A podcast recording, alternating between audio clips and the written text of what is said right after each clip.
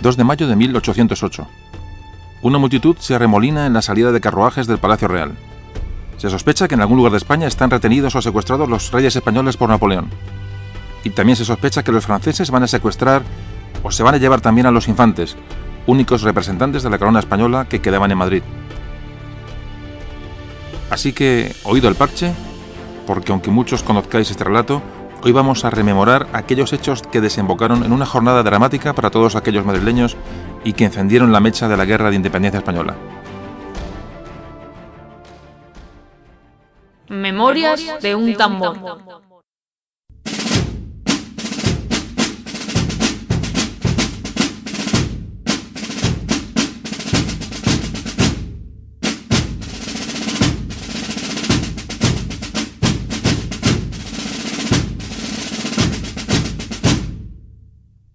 Hola, ¿qué tal? Aquí estamos otra vez. Eh, hoy un tema para mí muy, especial. El 2 de mayo en Madrid.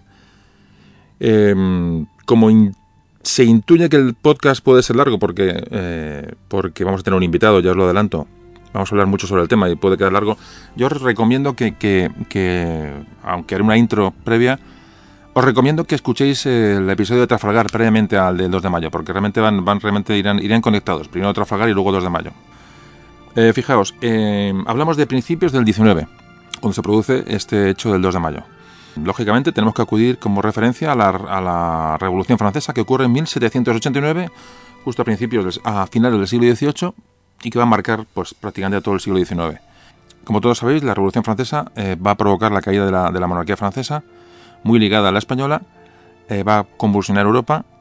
En España en ese momento está reinando Carlos IV, eh, se produce una reacción contra esta revolución, va a provocar una guerra contra la Francia revolucionaria, que, bueno, que vamos a tener una, una derrota eh, contra esa Francia revolucionaria. entonces entramos en un periodo muy mm, problemático, muy grave en nuestra historia, en el cual pues estamos en una gran presión eh, de Francia sobre nosotros, sobre la monarquía española, al mismo tiempo que Inglaterra, pues también, como hemos hablado muchas veces, los, tenemos también como enemigos sin pendientes de, bueno, de, de, sacar algún provecho de nuestro mercado, de nuestro comercio en América. Momentos, como siempre hemos dicho, muy complicados. Carlos IV es el rey que reina en esta época. Eh, va a reinar muy apoyado en válidos. Es un rey que no tiene pues mucho carácter, un rey fácil de, convencer, fácil de, fácil de manejar, parece ser. Y como os decía, eh, va a reinar muy apoyado en válidos, que son los que van a, realizar efectivamente las tareas de gobierno. Como os decía antes, hay una gran presión de Francia sobre España, eh, que va a provocar una alianza forzada con, con Francia. Esta alianza forzada, esta amenaza que ya Napoleón va a ejercer sobre España, eh, nos va a llevar a, bueno, nos obliga, de hecho, a invadir Portugal. Vamos a, hacerles un poco el trabajo a los franceses y eh, nos va a llevar una alianza con Francia contra Inglaterra en la batalla de Trafalgar, que como nos comentaba en el anterior podcast, bueno, bueno, uno de los podcasts anteriores, Trafalgar, eh, ahí narramos todo lo que, todos los aconteceres, ¿no? que se dan en estos, durante estos momentos tan, como os digo, tan, tan difíciles. Como también comentábamos en el programa de Trafalgar, Napoleón ya no necesita nuestra flota, que es lo que él quería, eh, para hacer para hacer, eh, para nivelar la balanza con Inglaterra. Eh, ha pasado ya a Trafalgar, la derrota ha sido enorme de los franceses y españoles, y ahora ya pues no le importa invadir España, evidentemente, e incluirla en su, su área de influencia de su, imperio, en su órbita. Y la idea de Napoleón desde un principio es poner en, el trono español pues a su hermano, su hermano José. Y todo lo que vamos a hablar hoy pues va a ir em, bueno, pues alrededor de, de este tema, de, Napoleón y su obsesión con eh, por meter en España pues, a, un familiar como, como rey. Realmente es, lo que ocurre a partir de 1807, recordemos, Trafalgar es el 1805, son años de mucha presión francesa sobre, sobre España, y en 1807 por fin se produce el, bueno, la entrada de tropas en, francesas en España. ¿Por qué ocurre esto? Bueno, pues porque Napoleón una vez que su flota ha quedado derrotada y ve la imposibilidad de hacer la competencia en Inglaterra o de presionar a Inglaterra por mar, lo va a hacer por tierra. ¿Y cómo lo hace? Bueno, pues eh, bloqueando los puertos eh, de Europa, todos los puertos de Europa, a, eh, al comercio inglés.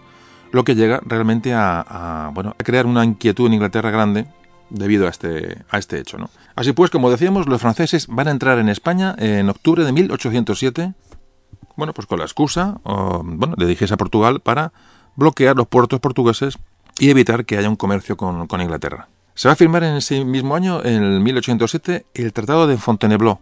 En ese tratado, bueno, pues se, gesta ¿no? un reparto de Portugal entre Francia y España. y ya de golpe entran unos 25.000 hombres en la península, que como os digo se van a dirigir a Portugal. Allí en Portugal eh, van a entrar a la altura del mes de noviembre, estamos hablando de 1807, repito, al mando del general Junot y van a entrar en Lisboa. Hay que decir que la familia real portuguesa, bueno, pues ya había decidido embarcar rumbo a Brasil, eh, pues antes de que las tropas francesas pudieran prenderles. Y aquí empieza el problema. En diciembre los franceses ya meten un ejército en España de unos 25.000 hombres, sin consentimiento español. Eh, vamos a centrarnos en el asunto. La presión de invasión de Francia sobre España era terrible y tremenda y además era una cosa que se veía venir. Es decir, eh, España en ese momento tiene las manos atadas ante un ejército que es mucho más potente. Estamos hablando del imperio francés, de Napoleón Bonaparte, que había conquistado ya media Europa prácticamente de un plumazo. Fijaos, mm, bueno, la situación es, absolutamente dramática. Más, un poquito más tarde, el 9 de enero, entra el general Monsey con 30.000 hombres más. En febrero los franceses llegan a Pamplona para hacerse cargo de la ciudad y la ciudadela de Pamplona todo esto, ya digo, que, el gobierno español dejándoles entrar y dejándoles hacer porque en teoría son aliados nuestros. También en febrero, Dujesme, el francés Dujesme, el general Dujesme, con 15.000 hombres, entra por Cataluña en dirección a Valencia, pero no mm, sin antes eh, controlar la ciudad de Barcelona. En marzo, esta vez con la autorización de Godoy, Godoy valido de Carlos IV, como antes comentaba, esa persona que va a gobernar, va a ser la persona de confianza mano derecha de, Carlos IV, se va a entregar San Sebastián y Figueras a los franceses. Simultáneamente esto va a entrar otro ejército francés en España con unos 20.000 hombres más al mando del general Bessiers. Como veis, la situación es absolutamente mm, límite. las autoridades españolas querían hacer ver a la población y la misma población quería ver al francés como aliado, es decir, eh, entraban para hacerse cargo del, control de los puertos, hacer cargo de la península, eh, pero no se consideraba una invasión de, facto, aunque luego sí se convertirá en una, invasión en toda regla. Napoleón tenía ya en la península 100.000 hombres, 100.000 hombres y pone bajo su mando a Murat, al general Murat, su hombre de confianza.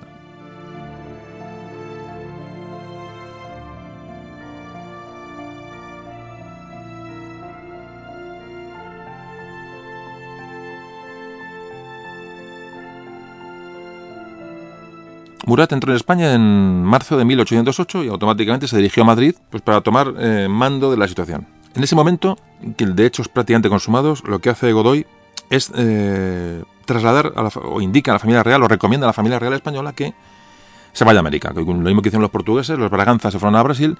Bueno, pues Godoy dice, vamos a irnos, vamos a marcharos de aquí, que, está, que la, la cuestión se está poniendo negra. Entonces, eh, lo que hacen es, bueno, tirar hacia el sur, la idea es embarcar en Cádiz para dirigirse a América y se caminan hacia juez Vamos a hacer una pequeña reseña de Godoy, de Manuel Godoy. Manuel Godoy, como os decía, es un válido, un válido de Carlos IV, como también os decía antes, Carlos, eh, Carlos IV mm, se apoyó en su gobierno en mucho en válidos, en personas, en personas de confianza. Eh, por ejemplo, el anterior a Godoy, o sonará, fue Florida Blanca. Y fijaos que, muy, sin saber muy bien cómo, eh, era un guardia de corps de la, de la guardia personal de los, de los de Palacio. Y sin saber muy bien cómo, pues ascendió de, guardia de corps, ascendió a jefe de gobierno de Carlos IV realmente no hay, digo, podemos dedicarle mucho tiempo a Godoy, pero para que os hagáis una idea un poco del personaje, un personaje Mm, peculiar, muy peculiar.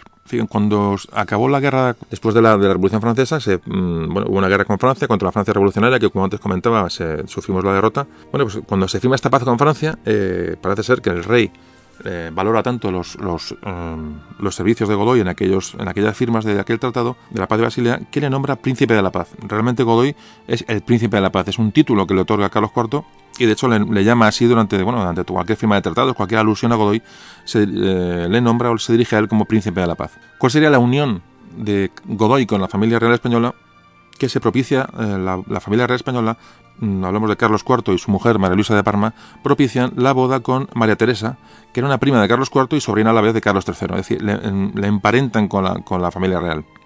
Otro dato para hablar de Godoy y la relación con la familia real es cuando mandan a Godoy al mando de un ejército que se mandó a Portugal cuando Napoleón fuerza a España bueno, a hacer incursiones en Portugal para hacerse cargo de la, de la región portuguesa. Esta guerra de las naranjas en Portugal se recibe ese nombre porque parece ser que Godoy mandó desde allí un ramo de naranjas a la reina maravillosa de Parma. Había rumores de ciertas relaciones, relaciones que podía haber entre Godoy y la reina, la reina María Luisa. No, hay nada confirmado, son todos rumores, son todo eh, eh, eh, bueno, especulaciones. He hecho este paréntesis sobre, sobre Godoy, que creo que es interesante. Dejamos el asunto con los reyes, cuando Godoy recomienda a los reyes españoles que vayan, que salgan del país.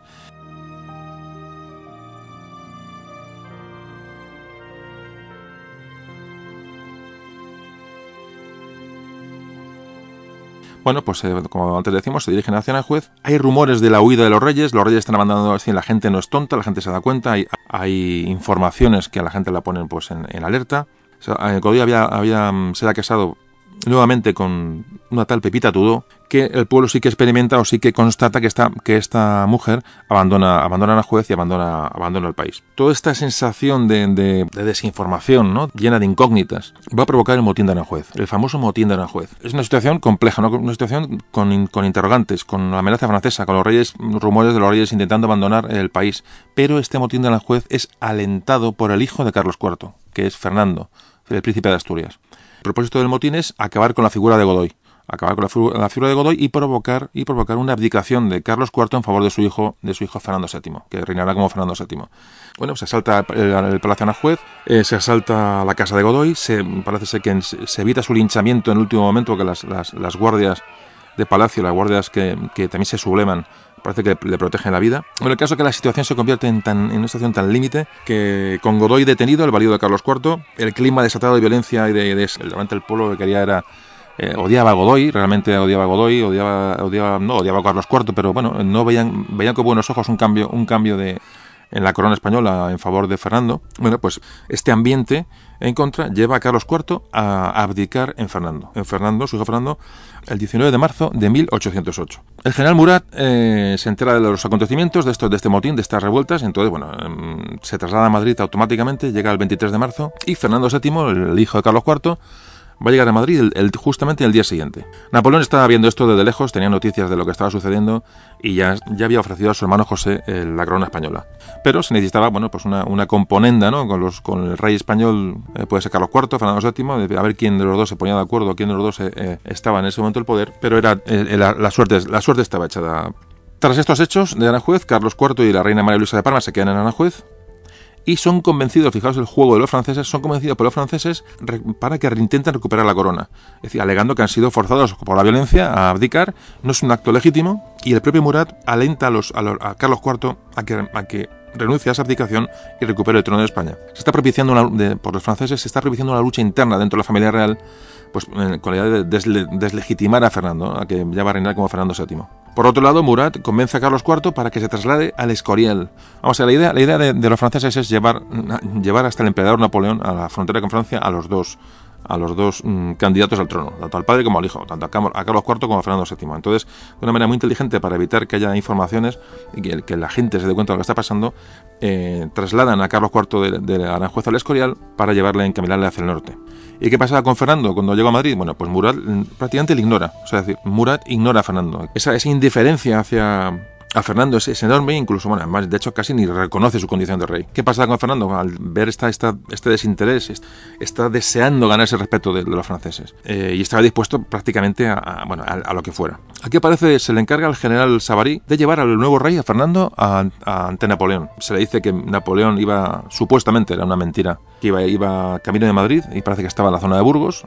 Se le engaña a Fernando VII y dice, vente con nosotros y vas a tener una entrevista con Napoleón bueno, pues para, para fijar ¿no? la, eh, las condiciones de tu, de tu reinado y, bueno, y, establecer una, una, alianza, una, alianza, con Francia, etcétera. Es decir, eh, Fernando VII es embaucado para que vaya supuestamente a Burgos. Bueno, pues el Fernando parte de Madrid el 10 de abril. Y aquí en Madrid deja, en ausencia, deja una junta de gobierno que está presidida por, por un tío suyo, un hermano de Carlos IV, llamado Antonio. Bueno, pues Fernando, con la idea de encontrar a Napoleón, llega a Burgos el 12 de abril. Y allí ni estaba Napoleón ni estaba absolutamente nadie. El general Savary, como antes os comentaba, que era el encargado de, la, este, embaucar al rey, a Fernando, le convence para que prosiga hacia, hacia Vitoria, diciendo que Napoleón puede estar en Vitoria, decir, otra vuelve, vuelve a mentirle, mientras que Napoleón había llegado a Bayona. Savary ya tenía orden de llevar a, Fernando VII ante Napoleón, que ya estaba, le estaba esperando en Bayona. Savary convence, ya por fin le cuenta, dice, no, no, Napoleón está en Bayona, no, está, no ha podido llegar, ha tenido un retraso, pero le dice a Fernando VII que si le acompaña a Bayona a ver a Napoleón, eh, que vamos, le aseguro a que Napoleón no va a tener inconveniente en reconocerle como rey de España, bueno, que ha habido una serie de, de imprevistos y que vaya a Bayona, sin ningún problema, que ahí, ahí le espera Napoleón y todo va a ir miel sobre hojuelas. Fijaos, fijaos, también hay que ser, hay que ser pues, pues inocente, eh, en fin, me ahorro los, los, calificativos. El caso es que el rey de España es llevado con esa treta, con esa argucia, hasta Bayona, donde le espera Napoleón. Donde llega el día 20 mm, de abril.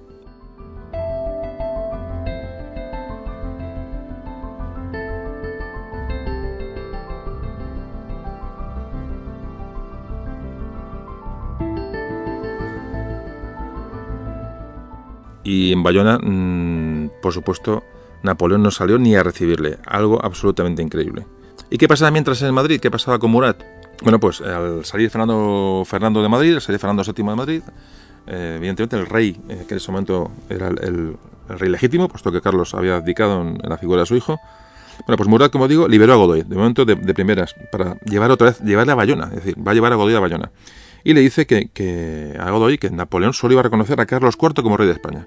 Es decir, a, uno le dice que tú eres el rey y al otro dice que tú tienes el rey. Es decir, va a embaucar a los dos, los dos van a ser reyes, los dos acuden como, como, como memos a Bayona y Godoy también acude a Bayona, bueno, pues que es, puesto que sabe Napoleón que la persona que más puede influir en Carlos IV es Godoy. Así que en estas, eh, Carlos IV y la reina María Luisa de Parma llegan a Bayona el 30 de abril. Mm, Fernando come con Napoleón el 20 de abril y le informa directamente, sin anestesia, le informan que Napoleón había decidido poner eh, fin a, a, la corona española y poner en, a reinar en España a un, Bonaparte. Se acabaron, los Borbones habían terminado y empezaron a reinar los, los Bonaparte. Imagino la cara que se le dio de quedar a Fernando. Mientras en las ciudades españolas, eh, Madrid, Toledo, Burgos, es decir, por donde había habido paso de carruajes, eh, movimientos de los reyes, la gente evidentemente hablaba, había rumores, llegaban correos a Madrid bastante negativos, con, malas noticias. Se empezaba que los reyes habían pasado a Francia, que podían ser secuestrados. Muchas dudas de quién, bueno, si el rey Carlos IV era rey, si Fernando era el rey, si Godoy iba, si venía. como digo, 100.000 franceses en España.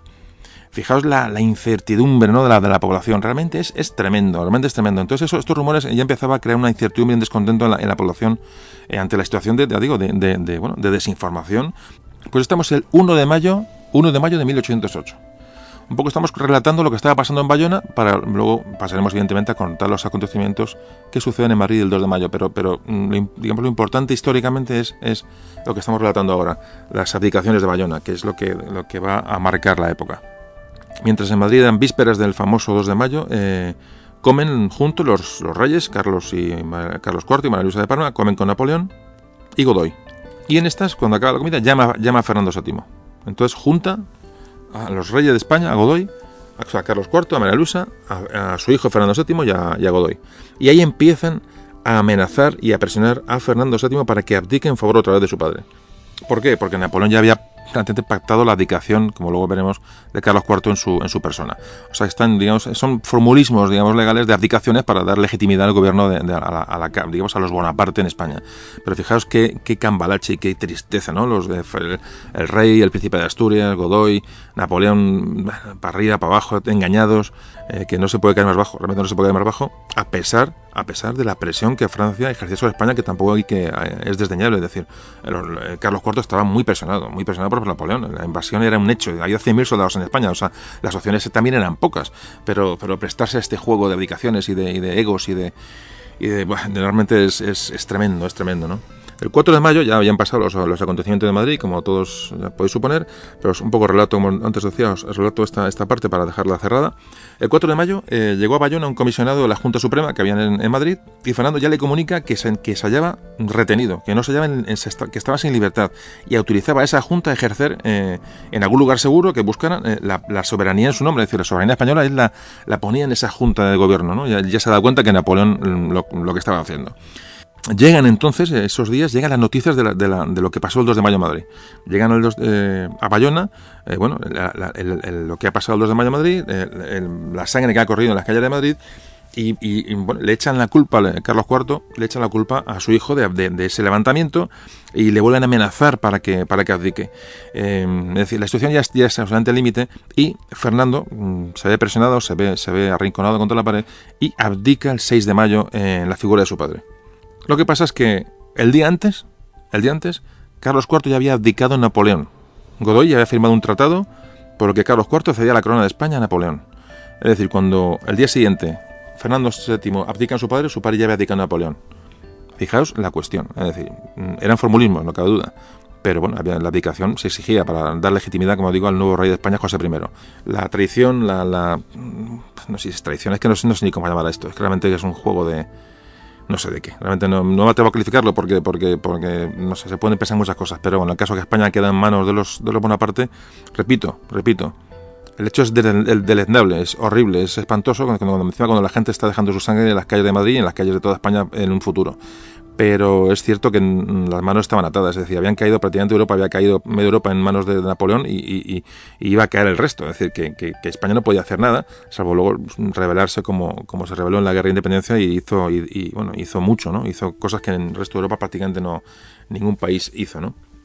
El caso es que el rey de España, Fernando VII, para el pueblo, el rey de España era Fernando VII, de ahí, mm, bueno, eh, cogió se le dio el nombre, el, nombre del deseado, Fernando VII el deseado, porque la gente quería que volviera. Eh, el pueblo no fue consciente de esta, de esta, de lo que, lo, que os hemos contado, lo que pasó en Bayona. El pueblo seguía pensando que, el rey era Fernando VII, eh, puesto que ha abdicado Carlos IV en la figura de su hijo. Entonces, la, la, esperanza del pueblo español durante toda la gran independencia va a ser que Fernando VII vuelva al trono. Por eso se llamó el deseado. Fijaos, bueno, ya os cuento, fijaos, hay una, si queréis, me sigue un poquito del tema, eh, no quiero alargarme mucho porque va a ser largo el asunto, pero como antes os decía, pero hay, un, hay una biografía, una biografía, me he acordado ahora mismo, no lo tenía pensado contar. Hay una biografía de Mas Gallo, es un escritor francés, sobre Napoleón Bonaparte. Para mí es una biografía espectacular, os, la recomiendo. Es, se llama, creo que se llama Napoleón, simplemente. Napoleón. Bueno, pues este escritor que ha hecho una biografía espectacular para mí de Napoleón, en una de, de las cartas que Napoleón manda a uno de sus, de sus ayudantes o sus generales o sus hombres de confianza, claro, este, este, este mm, hombre de confianza le pregunta a Napoleón, dice, bueno, vamos a ver, dice, ojo que, la, figura que pueda aglutinar la resistencia española y, el deseo de, independencia español sobre los franceses es, Fernando VII, y le pregunta, le pregunta si no le da miedo eh, que Fernando VII, o sea, no le da miedo la figura de Fernando VII como, como una persona que aglutine al, pueblo español en, su contra, ¿no? Y que haya una rebelión eh, contra Napoleón. Y Napoleón le contesta, fijaos, que eso en una carta, esto, esto está escrito, Napoleón le, le, contesta a esta persona, que no recuerdo quién es, te digo, porque no, no, no tengo aquí a mano eh, la biografía, le contesta que el único miedo que le inspira a Fernando VII es que le rompa las lámparas de cristal que tiene en el palacio donde está, donde está recluido con una botella de champán. Con eso creo que está absolutamente dicho todo. Así que llegamos al 6 de junio de 1808, en el que se dicta un decreto en el que se nombra a José I, hermano de Napoleón, como rey de España. Y ya nos vamos metiendo con la jornada del 2 de mayo.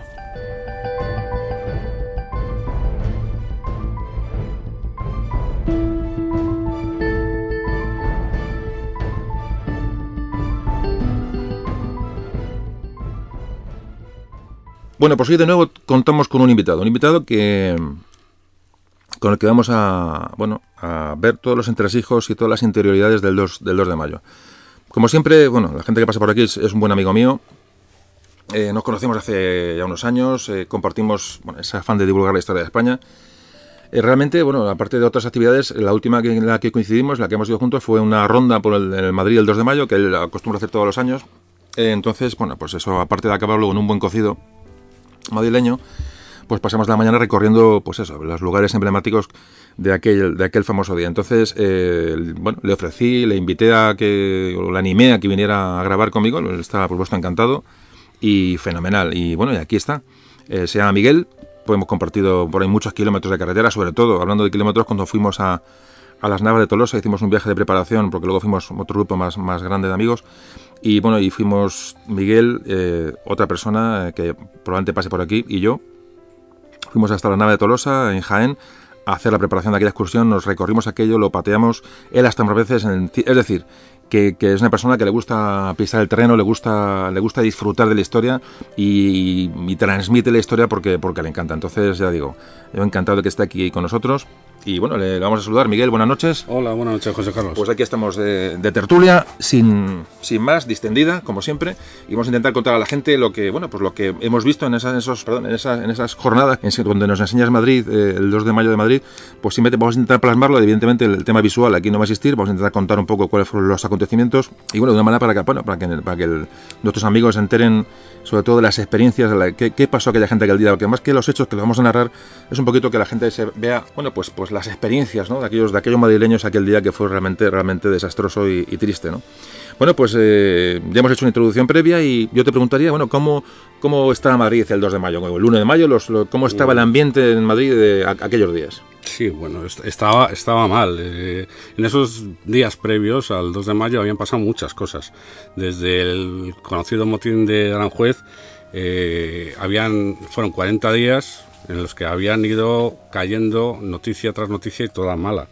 Eh, lo primero, lo del motín del 2 de mayo, no era ni más ni menos que el, el intento de huida de nuestros monarcas hacia América, tal y como antes había hecho el rey de Portugal. Sí, pero cuando Napoleón entra en la península, los portugueses ven la Cosa Negra, los portugueses, portugueses aliados de Inglaterra tradicionales, y salieron hacia Brasil, ¿no? Creo, no creo recordar. y los españoles pues ven que la cosa se va a poner también fea y... Bueno, hay que, hacer, hay que hacer hincapié otra vez en lo que hicimos en la, introducción. España entra obligada, o sea, España está amenazada por Francia, es decir, la capacidad de reacción de España es, es escasísima, muy limitada. Eh, muy, muy limitada. Hemos... Eh, bueno, Trafalgar ha sucedido hace, hace, unos, años, eh, el desastre de Trafalgar va marcado ya la sociedad española de manera ya, definitiva, y si antes había una presión por parte de Francia, la, presión se multiplica por 10. Es decir, que estamos hablando de un momento triste, complicado y realmente realmente al límite ¿no? de, voto para el pueblo español, y en este caso para Madrid. Sí, la, la situación de Trafalgar que tú mencionabas antes era mala desde el punto de vista bélico, porque no teníamos flota, pero tampoco, también eh, económico porque no teníamos lo que podía traer a España esa flota. Esa flota. Claro. Entonces, eso es la, la, situación esa de indefensión. Pues como decía, el motín de Aranjuez, fruto de, ese intento de huida, trajo la, la abdicación del rey en, Fernando VII. La de, Carlos IV, abdica su hijo, Fernando VII. En su hijo. Y, y, a partir de ahí, pues empezaron, como decía antes, a desencadenarse una serie de, de sucesos malos. Eh, la entrada en la capital de España de, de Murat al, mando de 35.000 hombres.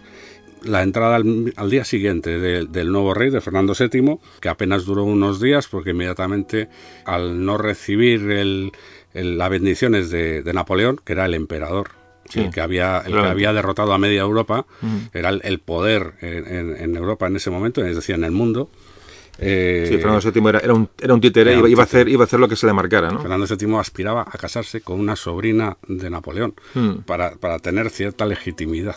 el, hijo de un rey. Sí, sí, sí. sí. Eh, tuvo que marchar a, primero a, a, Burgos, luego a Vitoria y finalmente acabó en Bayona secuestrado.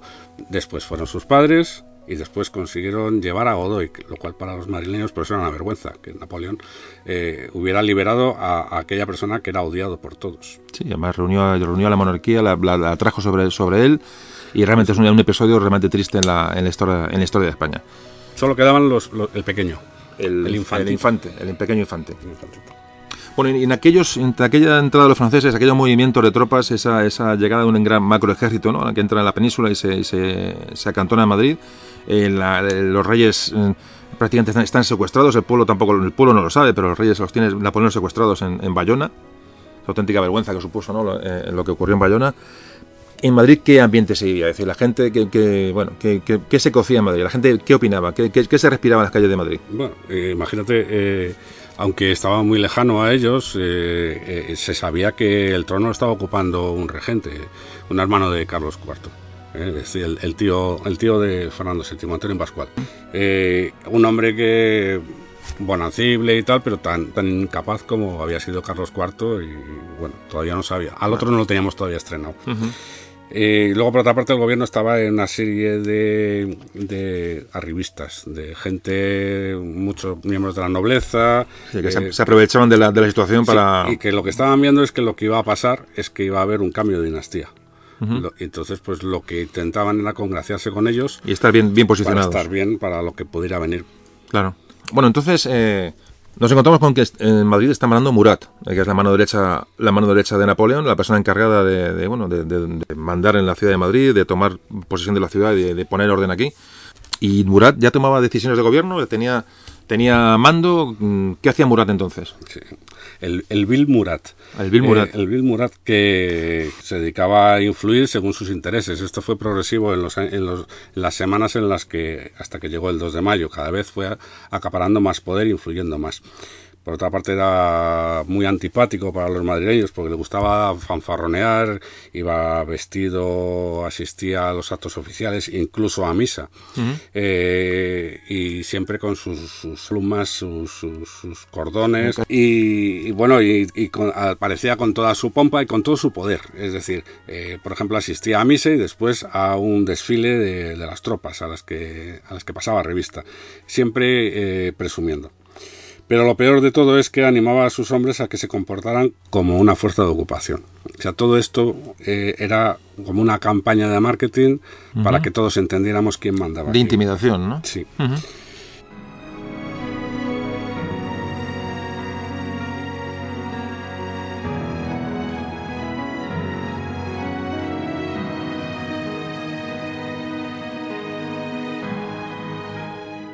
Por otra parte, las tropas, por ejemplo, no cabían en los cuarteles. Entonces tuvieron que desplazar a los soldados españoles. Los soldados españoles tuvieron que abandonar. ¿eh? Y aún así, todavía los soldados franceses tuvieron que ocupar eh, conventos, iglesias, donde no, no tuvieron un comportamiento adecuado. O sea, Sí, que eso eh, iba, iba, iba encendiendo la- la- los ánimos de la Claro, gente. porque se dedicaban al- a, la profanación de, de los objetos litúrgicos, al destrozo, a la rapiña, al robo, a utilizar los sillares para, de los coros para, para calefactarse. Sí, el- sí, un ejército que salió de la, de la Revolución Francesa, ¿no? Eh, Anticlerical. eh, eh, sí. sí, realmente. De lo peor que además, lo que vino a España era de lo peor que había recogido por toda Europa. España para Napoleón era una campaña fácil, necesitaba un contingente importante, pero no necesitaba soldados expertos, entonces pues estaba compuesta por lo peor que había encontrado por Europa, ejércitos vencidos que se habían apuntado a- al imperial como mercenarios. Ah, sí.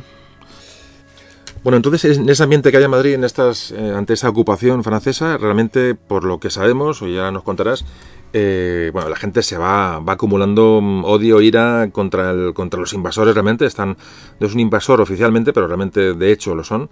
Y parece ser que, que hubo roces y hasta el punto de, de la gente tomarse la justicia por su mano en muchas ocasiones. Ya empieza, empieza a haber mm, numerosos altercados, ¿no? Y, y sucesos entre, entre madrileños y franceses, ¿no? comportarse como un ejército de ocupación eh, y la falta de, de justicia, o sea, de, de que los marineros se sintieran protegidos por sus propias fuerzas, pues, pues provocaron que al final terminaran tomándose la justicia por su mano. De hecho, eh, hubo eh, en los días previos al lanzamiento, hubo ingresos continuos en, en el hospital de soldados franceses.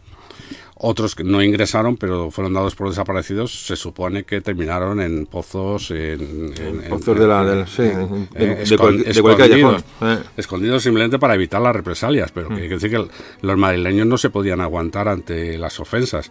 Ah, eh, Las ofensas que, para, para dar una idea, pues, pues consistían en que, por ejemplo, un- unos militares encontraron que podía ser el, el- el ganado que pastoreaban unos madrileños a, a las orillas del Manzanares, Mm. podían ser la cena de sus soldados. Y entonces, pues ni, sin ni cortos ni perezosos, pues acabaron con los pastores, que eran los que se resistían a que tomaran el ganado, y, y- y ahí, ahí quedaron muertos. Los mataron los pastores Los y mataron se, los pastores se el ganado. y se hicieron chuletas para Claro, lo lo que tú has dicho antes es importante. O sea, la- la- vamos a centrarnos un poquito en el Madrid de la época, porque, porque ah, claro, nos imaginamos un Madrid con sus leyes, con sus reglamentos y con, sus, y con su justicia. que No, entonces, no, es que antes de los franceses, y alguna vez hemos, hemos hablado de esto, era, era la, vida en Madrid, o en cualquier ciudad española, evidentemente, no era, no era una vida de justicia, es decir, la vida no valía lo mismo, la gente tenía otra, otra serie de valores sobre las cosas, porque claro, porque era todo, todo era muy relativo, ¿no? Sí, la sociedad en aquella época para la gente humilde, para los trabajadores, era una sociedad que donde la- el contacto con la ley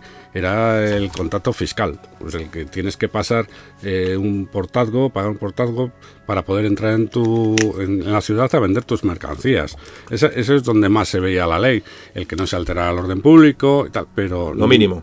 pero claro, eso es eh, hacía que la gente, pues, pues lo- un útil a- a- acostumbrado era la navaja en la faja, porque la gente eh, se veía la necesidad de tomarse la justicia por su mano muchas veces. Claro. Entonces aceptabas a la autoridad eclesiástica, aceptabas la autoridad militar, aceptabas la autoridad política, pero que vinieran unos extranjeros a, a imponerte esa autoridad cuando lo que hacían era la rapiña, el, el- el meter mano a, a la hija o, o a la mujer, eh, esas cosas no, se, no las podían tolerar, y iban a ellas directamente por las bravas. Claro, además hay que pensar también otro, otro dato de, de cómo ve... Me gusta incidir en este tema porque, porque así, así nos ambientamos. Es que, si nos damos cuenta, estamos en 1808 y en 1805 se produce Trafalgar.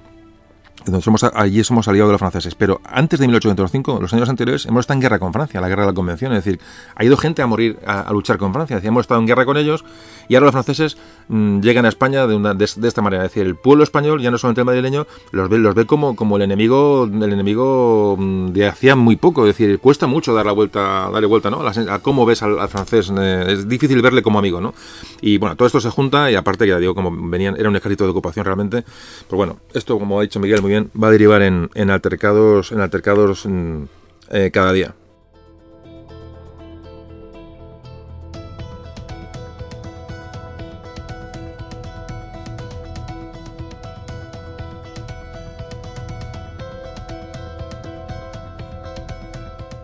El día 27 de marzo, en la Plaza de la Cebada hubo una enganchada, una escaramuza con, que se saldó con tres granaderos de la Guardia Imperial muertos. Muertos. Muertos. Eh, eso, eso fue el culmen que ya hizo que la Junta de Gobierno, por orden de Murat, claramente eh, publicara el 2 de abril un decreto por el que se quedaban prohibidos los corrillos y se ordenaba el cierre de las tabernas a las 8 de la noche. O sea, casi, casi un toque de queda, ¿no? Sí, bueno, sí. bueno, un semi, semitoque de queda. Entonces, por lo que me estás contando, ya no solamente es la, el, bueno, la, semi-invasión francesa, el llegar a Madrid y, campar a sus anchas, sino que encima hay una, una especie de entreguismo de las autoridades españolas, las que han quedado al mando de, la ciudad, realmente, eh, bueno, se lo, dan, se lo ponen en bandeja. Vergonzoso. O sea, lo- lo que una de las, uno de los detalles más importantes eh, de los que hay constancia es que la espada con la que Francisco I, el rey francés, eh, se rindió en Pavía a Carlos I el español, esa espada se le entregó a Murat como un obsequio. O sea, algo que había sido... Sí, como un acto de desagravio, ¿no? Nos hemos ganado, se Sí, le entrega la eh, espada. sí, sí. Es increíble.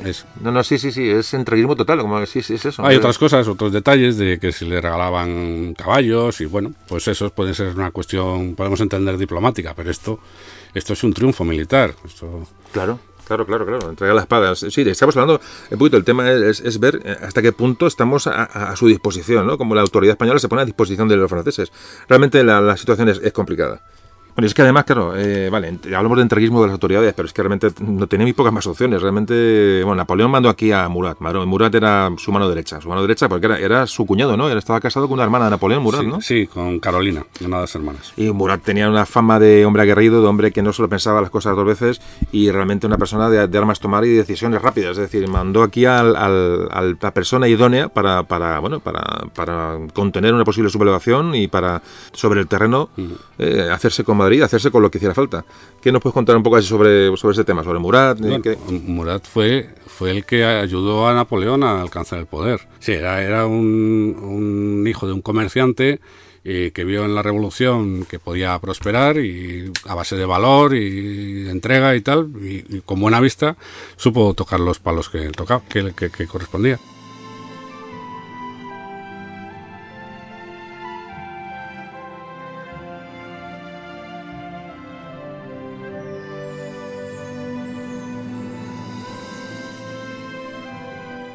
Hubo un nuevo embajador francés, eh, llevábamos varios. El anterior, Savary, era el que había eh, conseguido llevarse a Fernando VII a Bayona con engaños y ahora tenemos a Maturin. Este Maturin, que era Maturin, ¿no? Eh, has dicho, ¿no? Sí. Que era el embajador francés. Era el nuevo embajador francés. Anteriormente había estado Savary, que era el que se ocupó de, de convencer a, a Fernando VII de, de dejarse llevar hasta Bayona.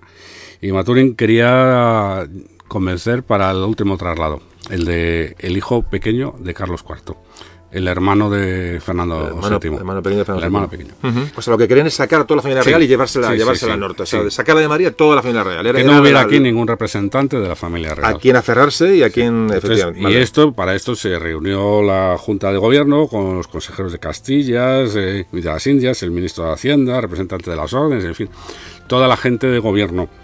Y, y colaboró, colaboró con la, con la, con la, To- con el desastre. Totalmente, porque no quedaba- vergüenza.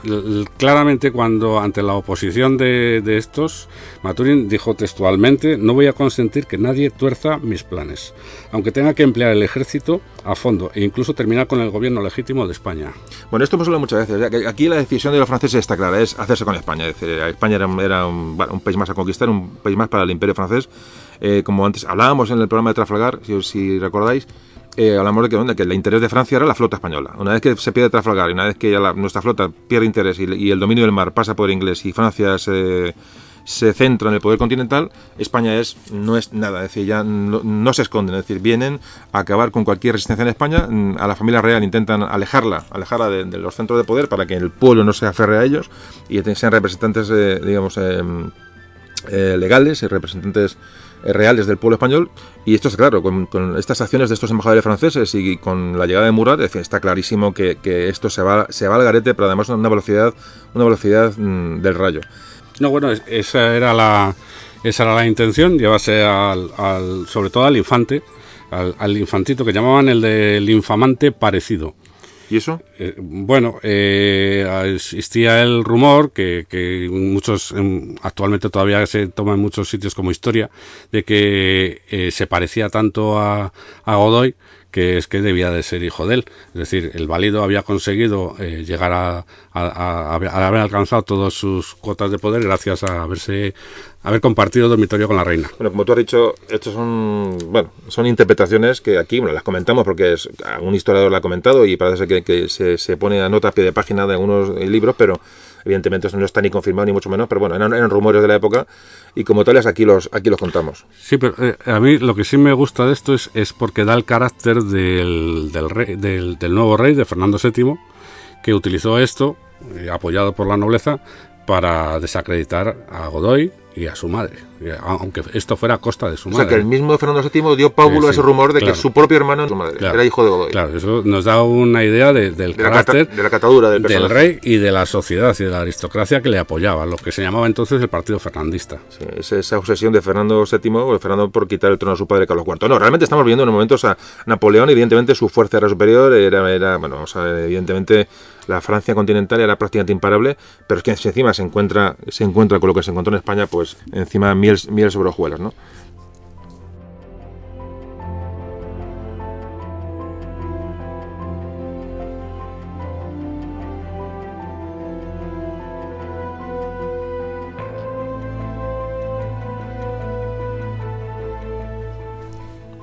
Y volviendo al tema un poco de, la, de, bueno, de la, de la colaboración de Fernando VII contra su padre, eh, eh, parece que hubo una conspiración, aparte de Aranjuez, hubo una conspiración en ¿no? la llamada del Escorial, ¿no? O sea, también sí, se tramó, se tramó previamente las... en, en, el otoño del año anterior eh, hubo lo que llamó la conspiración del Escorial, en, la que se descubrieron las cartas que Fernando VII remitía a Napoleón, en la que manifestaba su interés de hacerse con la corona y en la que se da a entender o se puede dar a entender que eso, incluso aunque fuera a costa de la vida de su padre, del, del actual, del, en ese momento el rey Carlos IV. O sea, que lo de Fernando, lo de Fernando era total. Muy triste. Bueno, pues vamos a ir ya, vamos a entrar en, en el 2 de mayo propiamente.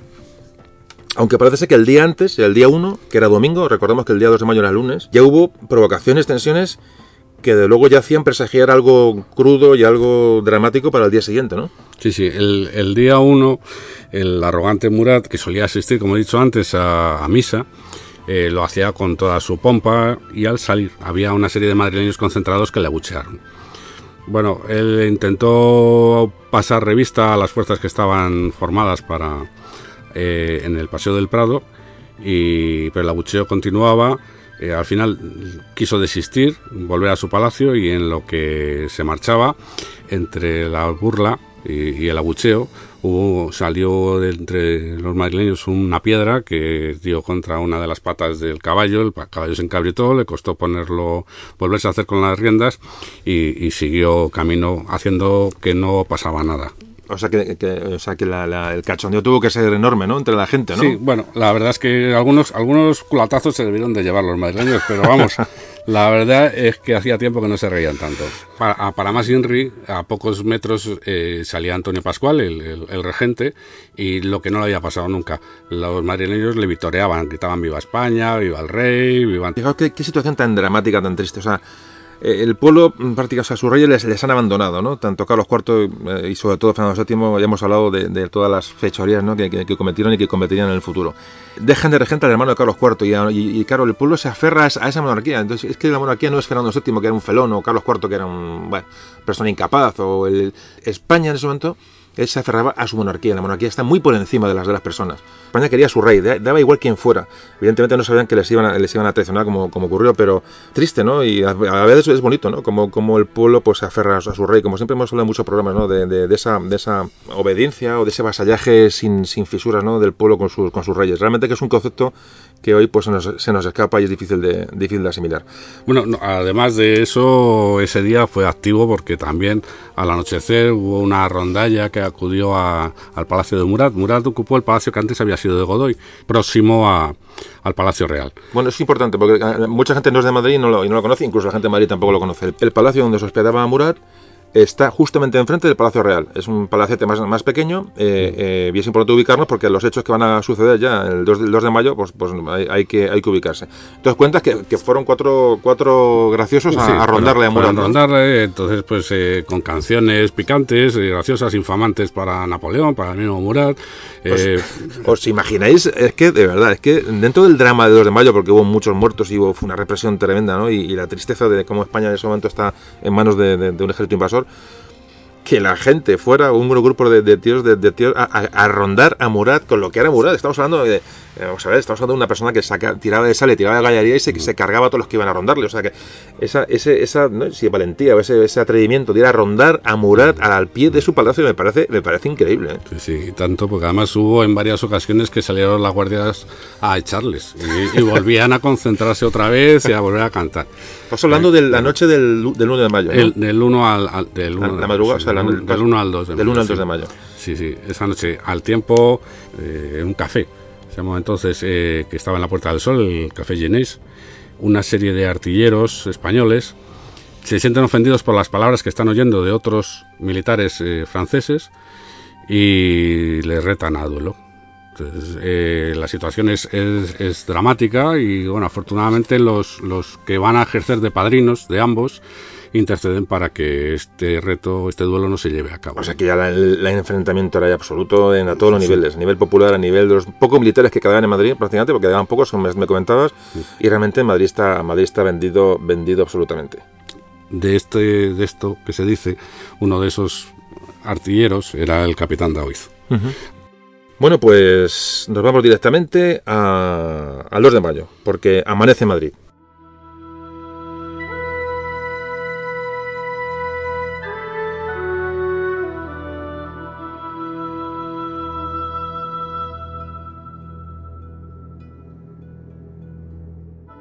Bueno, son las 7 de la mañana, 7 de la mañana en Madrid, 2 de mayo. Cuéntanos. pues sí a las 7 de la mañana dos carruajes que proceden de las caballerizas reales aparecen eh, en la Plaza de Oriente lo que ahora conocemos como Plaza de Oriente y paran delante de la Puerta del Príncipe del Palacio Real hay algunos madrileños que se acercan curiosos y eso es algo a lo que están acostumbrados el personal de Palacio cada vez que hay, hay movimiento de la familia real aunque ese día hay más gente de la que se acostumbre para un lunes. O sea, hablas que, que- que era normal que hubiera, que hubiera curiosos, ¿no? La salida de los de, los de la familia real, como, una- como si fueran famosos, ¿no? Al Sí. estilo de hoy. Pero aquel día parece que había, había más gente, ¿no? ¿Y eso? Es- y es que el día antes eh, se celebraba el Día de Santiago el Verde. Esta era una fiesta muy popular, muy famosa en Madrid. Eh, pero era una fiesta muy importante. Era cuando empezaban a, a verdear los campos y se celebraba la de Santiago, por eso se llama el Verde. Era una romería que se celebraba en una de las islas que había entonces de, en el O Manzanares. sea, que había una isla en el Manzanares. Sí, y entonces allí se celebraba una romería. nada. Sí, sí. Casi nada. Y vale, entonces que había más gente en Madrid de, la, de, la, Sí, de, lo, de lo normal. Mucha gente, eh, muchos eh, de otros pueblos vienen a vender sus mercancías. Sí, que había un, mercado, había, un- había un mercadillo en la, en la- en la ciudad. O sea que. Entonces eso- vale, vale, vale. Eso gestionó que, que hizo que viniera mucha más gente. Había más, habitual. vale, perfecto. Sí, eso ayuda a entender un poco la, la más gente, ¿no? En, en el día el día 2. ¿Tú crees que puede ser que, se hubiera aprovechado para, un una, prepara- una preparación de, una- de un levantamiento del día 2, aprovechando la mayor cantidad de gente en Madrid, aprovechando un poco ese- esa fiesta del día, anterior? ¿Tú crees que hubo algún tipo de preorgani- preorganización de, de, bueno, de, esta, revuelta? Pues sí, sí, es muy posible que se intentara aprovechar esa, esa masa de gente que se había trasladado a Madrid con el efecto festivo. Incluso eh, se dice que había un, un pasquín, un, un papel que, que circulaba por esa fiesta en el que decía eh, textualmente las 10 de la mañana es la hora acordada para alzar el telón a la más sangrienta tragedia. Si eso es así, de luego había, había, una, había una intención, ¿no? Había- si eso es así. O sea, la gente estaba, estaba ya se- estaba con la, con, la, con la idea en la cabeza, ¿no? De que al día siguiente podía, podía pasar algo. Pero es que además, por otra parte, también desde el lado francés se intentaba provocar. Existe una carta que se llamaba Carta de un oficial retirado a uno de sus antiguos compañeros, que era una obra pero que no era de un militar, que firmaba un tal abate Marchena, ni siquiera el, este era abate. Bueno, un hombre muy, muy polémico que estuvo siempre del lado francés. Cito una de las frases. Decía, la conveniencia nacional de cambiar la rancia dinastía de los ya gastados Borbones por la nueva de los Napoleones muy enérgicos. Esto lo escribía un, un español dirigido a, a- Un afrancesado. un afrancesado. eh, con ánimo de, de convencer a la gente de que nos interesaba cambiar de dinastía. O sea, vaya, vaya ambiente, vaya ambiente, vaya ambiente.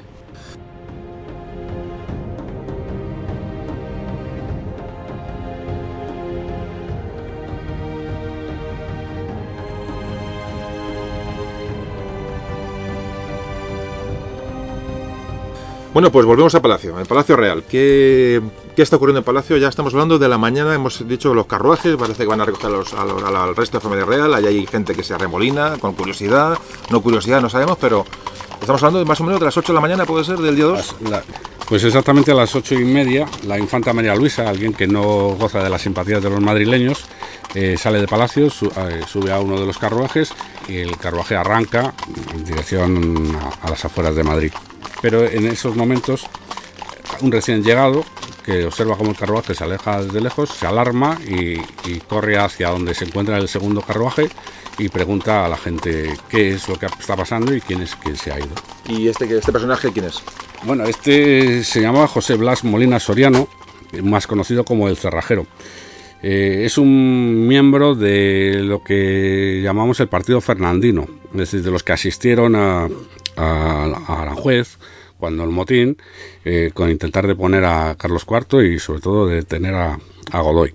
Sí, un, un- un agitador, ¿no? Sí. Em, ¿no? Más Sí, o menos, sí, ¿no? sí, es un agitador, es una persona que tenía vínculos con la familia real, que había vivido a expensas de ella, que por agradecimiento a su padre, que había estado en- en- sirviendo a la corona como militar, pues eh, la corona se había ocupado de, de la familia. Entonces sentía agradecimiento y, y poco a poco pues había servido a los Sí, intereses. y era consciente de la situación y estaba rondando, rondando por Palacio aquella, aquella mañana casualmente. Bueno, entonces este Blas de Molina y Soriano, que, que tanto personaje allí tanto te gusta, eh, veo que eres un, eres un enamorado del, del cerrajero Blas, eh, es un personaje realmente curioso y muy, muy emblemático en el 2 de mayo. Bueno, pues parece ser que se asoma a los carruajes y quiere ver que, quién, se, quién va a los carruajes, ¿no? Quién se llevan, si se llevan al infante, si sale la infanta. eh, un poco está vigilante en la puerta de Palacio. ¿Y ¿Qué, qué es lo que...? Bueno, cuéntanos, ¿qué, qué, ocurre en este momento? Estamos hablando ya, debe ser las ocho y media, nueve de la mañana, ¿no? Del 2 de mayo. Sí. Eh, y ya, ya las cosas empiezan a sospechar de que algo, algo se, está, se está cociendo en Madrid, ¿no? Sí, bueno, él se acerca, como decía, y pregunta, y por fin se informa de que el infante no, no se ha movido, pero, pero le preocupa. Entonces, inmediatamente lo que hace es subir corriendo a, a confirmarlo. Él, él es un hombre de palacio, es decir, es conocido. Eh, de todas formas, eh, sabemos que no hay un gran impedimento para cruzar la puerta de palacio, ya que por orden de Murat los, los guardias españoles hacen la guardia sin munición. Ojo a este dato, ojo a este dato porque va, va a ser va a ser eh, detonante en Madrid de, de, bueno no de problemas sino que la- habla un poco de indefensión de las pocas tropas que en, en- en Madrid en aquel, aquel día. Todas las guardias que, que- que había en Madrid de los cuarteles franceses de Palacio inclusive eh, estaban sin munición por orden de Murat y por orden y por bueno y por, por también por por eh, aceptación de la, de la autoridad española. Es decir, estamos, este, la gente está, los soldados están sin munición, pero por esto Blas de Molina lo que hace es, digamos, que entran en palacio. Bueno, vamos a ver, antes, antes de seguir de continuar, por centrarnos en el tema, estamos hablando de que el pueblo está preocupado, no quiero repetir y ser, ser pesado, pero quiero ser- ver que, que entendáis que el pueblo está preocupado porque la- la familia real salga de Madrid. O sea, mm, hay sospechas de que los reyes han abandonado, abandonado Madrid, han, han sido semisecuestrados, la gente sospecha de esto y ya lo que no quieren es que los infantes salgan también, quieren una referencia en el Palacio Real. Este es el, lo que la gente teme, que secuestren o se lleven a los, a los, a los infantes que quedan en el Palacio Real. Es decir, por eso está esa gente esperando y, y atenta a ver qué, qué- qué acontecimientos se suceden. Entonces, eh, por lo visto, Blas de Molina lo que hace, bueno, además comentado, entra en Palacio, pero, pero entra con más gente, ¿no? Parece que arrollan a la guardia, algo así, quieren ver, quieren ver al infante si está dentro, se lo han llevado ya, ¿no? Algo así ocurre, Sí, ¿no? antes, an- eh, antes de entrar eh, grita, enardece, que es, es de sus, de sus virtudes, enardecer a la gente, grita traición, traición, nos han llevado al rey, se nos quieren llevar a todas las personas reales, eh, muerte a los franceses, y, y consigue que, pues, un- se dice, él dice en unas declaraciones posteriores, entre 60 y 70 personas le acompañen y asciendan la, la- la escalera del, del Palacio Real. Entra en el Palacio Real, Sí, el, sí, el sí, pueblo entra a saco, a, buscar al infante para ver si se lo han llevado. o sea, Entran a pesar de la oposición de, de los guardias. Y, bueno, de hecho, esa, esa entrada precipitada es, es por, por la, la preocupación de Molina de que el segundo carruaje sea el destinado al infante. Él se ha introducido la cabeza dentro del carruaje, ha comprobado que está vacío Y, posiblemente ese carruaje no fuera para el infante, sino para el servicio personal de la reina de Etruria. En algunos sitios se dice que, que, Murat había decidido, para evitar tensiones, que el infante saliera al día siguiente, lo cual al final acabó ocurriendo. Y, bueno, esto se ve apoyado por el hecho de que algunos de los heridos, en, la confrontación que hubo después, fueran sirvientes de la reina de Etruria. Es decir, que. La reina de Etruria, que es la hermana de. Que como la reina, la, hermana. Se tiene el título de reina de Etruria, pero es la hermana, es una infanta. Etruria fue un reinado que creó Napoleón en la, en, la actual Florencia eh, y se lo concedió a esta, a esta señora. Vale. Entonces, eh, volvemos a retomar el asunto. Fijaos cómo el pueblo cuida de, de, su, de sus reyes, ¿no? Cómo mm, o sea, les, les, están, les están dando, dando, dando cobertura. Es, realmente, fijaos el, el concepto, ¿no? Que, que, la verdad que es una, es una maravilla lo que lo que ocurre el 2 de mayo. Eh, representa muchas cosas y, repito, estos, estos era el pueblo llano, este Blas Molina, eh, el un cerrajero, eh, aquel que gente que se remolinó en la puerta de palacio, lo que se asoma este cerrajero a ver, un cerrajero, estamos hablando de un cerrajero, un simple cerrajero, por muy, por muy alborotador que fuera, o agitador de Fernando VII, es una persona que está, está vigilando que sus reyes no desaparezcan y no, no sean secuestrados ni sean llevados a otro sitio por los franceses. O sea, fijaos la, hasta el punto, ¿os imagináis asomándose al carruaje, ¿no? Eh, eh, a ver si iba o no infante? Me parece, me parece una situación absolutamente increíble y muy, muy, muy definitoria de lo que está ocurriendo en España en aquellos, en aquellos años. Bueno, perdona, Miguel, que te estoy, que te no, estoy no, No, no, y, sobre eso que dices, el que sean capaces de 60 y 70 personas que haya ahí reunidas, en principio sin ningún motivo, sean capaces de, de, entrar en palacio. De entrar en palacio y ascender las escaleras hasta que incluso avasallar a, al jefe de la Guardia de Corps, se llamaba Pedro de Torres, que se tiene que echar a un lado para que no le atropellen. Claro.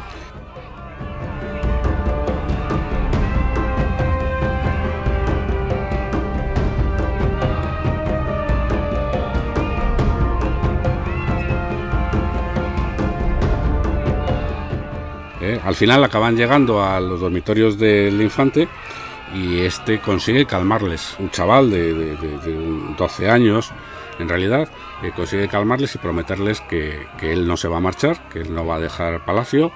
Ellos le ofrecen esconderle eh, para que evitar eh, que sea secuestrado, pero él renuncia, dice que por favor que salgan y que además piensa salir a, la ventana, al balcón, para saludar a los presentes y tranquilizarles. Y tranquilizarles, claro, claro, claro.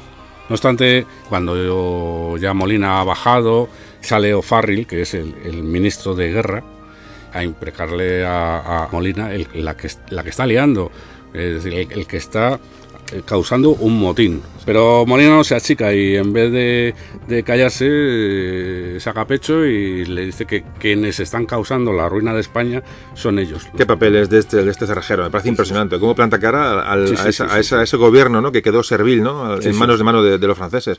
Me parece impresionante. Por eso que el 2 de mayo no solamente los hechos del 2 de mayo, los fusilamientos, la, la rebelión en sí, sino un poco el sentir del pueblo español cuando se ve ese, imperio español que está prácticamente mm, bueno, eh, a punto de caer, ¿no? porque como siempre hemos comentado, a partir de Trafalgar la cosa se viene abajo pero como ese imperio de siglos ese queda crea pozo en la gente, ¿no? Cómo defienden a sus reyes, cómo, cómo se rebelan ante, ante una invasión ya en toda regla, ¿no? Me parece, me parece increíble lo que pasa en Madrid el 2 de mayo, eh, ya digo, sobre todo poniéndose en la piel de, en la piel de aquellos ya digo, de un simple, de un simple cerrajero, la verdad que me parece, me parece increíble.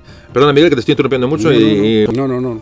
no eh, lo que pasa es que, claro, esto no, no, no queda así, porque Murat, como antes decíamos, está muy cerca de, de, Palacio. Entonces a él llega el follón, la gente que está gritando, es, es un auténtico altercado. el nerviosismo llega a tal punto que algunos de los presentes cortan los tiros del carruaje para evitar que se pueda que el carruaje se pueda mover. Madre mía. O sea, eh, no es una situación ni, mucho menos de, tranquilidad. Sí, sí, sí, sí, El caso es que hasta, hasta el Palacio de Murat y Murat no se queda quieto. Eh, manda que uno de sus oficiales se desplace hasta la plaza y sepa qué es lo que está pasando él sabe, temeroso de lo que pueda ocurrir, mm, manda que un destacamento le siga de cerca. Fijaos una cosa importante, y vuelvo a interrumpir a Miguel. Bueno, ya me, perdonará, es que no, no, me puedo reprimir, porque quiero que las cosas queden claras y la gente visualice el tema. Antes comentábamos que el Palacio de Murat está enfrente del Palacio Real, es decir, Murat está viendo de la ventana de su despacho, de su, de de su habitación, llamémoslo como sea, está viendo lo, que está pasando desde su ventana, es decir, está viendo lo que es lo que hoy es la calle Bailén de Madrid, eh, está viendo la fachada de Palacio, está viendo lo que está pasando en la puerta de Palacio, es decir, que va a tomar medidas automáticas, ¿no? Sí, sí. El caso es que al presentarse los franceses, bueno, la, indignación es tan grande que, que Molina vuelve a tomar el protagonismo y empieza a gritar, matarlos, matarlos, y que no entre ningún francés en Palacio. O sea, todavía ven, sienten la amenaza del, posible secuestro. La verdad que Molina, por lo que cuentas, esos gritos que, que quedan registrados en la historia, ¿no? es, un auténtico agitador, ¿no? De un tío que movía muy bien las masas, ¿no? Este él, decía que en, lo que luego escribió, decía que había llegado a encabezar en el motín de Aranjuez a, a 700 personas para, para conseguir la, la, la, abdicación del rey. bueno, pues posiblemente eso es exagerado, pero era un profesional. Era un, líder de, sí, sí, está clarísimo. El caso es que eh, alrededor de estos militares que se desplazan a Palacio se forma un corrillo de gente que empieza a, poner nervioso a, los militares. El oficial hace intención de tirar de sable, lo cual hace que los madrileños tiren de, de navaja. Afortunadamente, la interposición de don Pedro de Torres, que es el, jefe de guardias que antes había estado a punto de ser atropellado, eh, consigue salvar la vida de, estos franceses. Inmediatamente aparece esa guardia, esa escolta que había formado Murat y protegiéndoles con el filo de sus bayonetas consiguen llevarles sanos y salvos otra vez a Palacio. Tú fíjate, vaya situación, y ya comentando un poco también, eh, metiéndose en el pellejo de, este, de este militar español, por ejemplo, al, al, mando de la, de, la, de la Guardia de Palacio Real, cómo es consciente de lo que está ocurriendo, cómo es consciente de que el propio pueblo está rebelando contra lo que está viendo y cómo el ejército tiene orden, orden de no intervenir. Y cómo ve que los franceses achuchan a, los madrileños y él desde la puerta viendo lo que ocurre y además sin, posibilidad de, reaccionar porque tiene orden de no hacerlo, bueno, aparte aunque hubiera, aunque hubiera querido hacerlo sin munición. Un papelón. Un papelón, o sea, un papelón y además triste. El caso es que los madrileños que pensaban que podrían saciar su, su rabia en estos franceses, pues, pues sienten como al cazador que le han espantado la, pieza.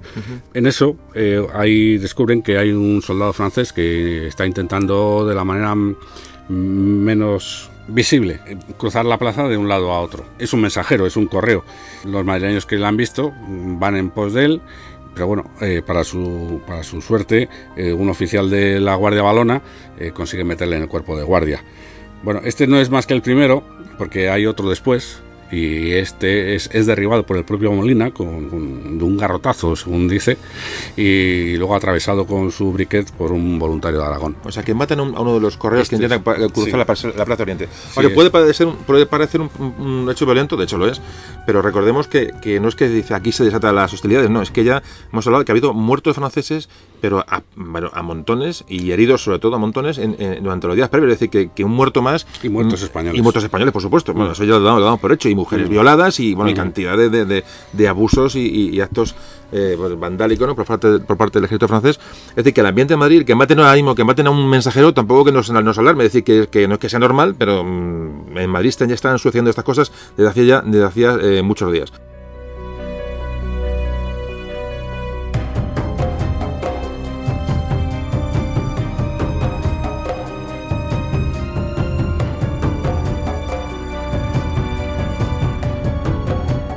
Bien, entonces la gente se arremolina, vale, parece que, a este interceptan a este mensajero, lo, lo matan y... Esto tiene de significativo el que es la primera víctima, de, el, primer muerto de ese día. Y eso que, el infante estaba en Palacio, si, se lo, iban a llevar no se lo hubieran hecho. Tampoco hay mucho, bueno, ya se supone que hay más gente arremolinada en Palacio, ¿no? Ya lo, Sí, sí, poco a poco va aumentando hasta llegar a la centena.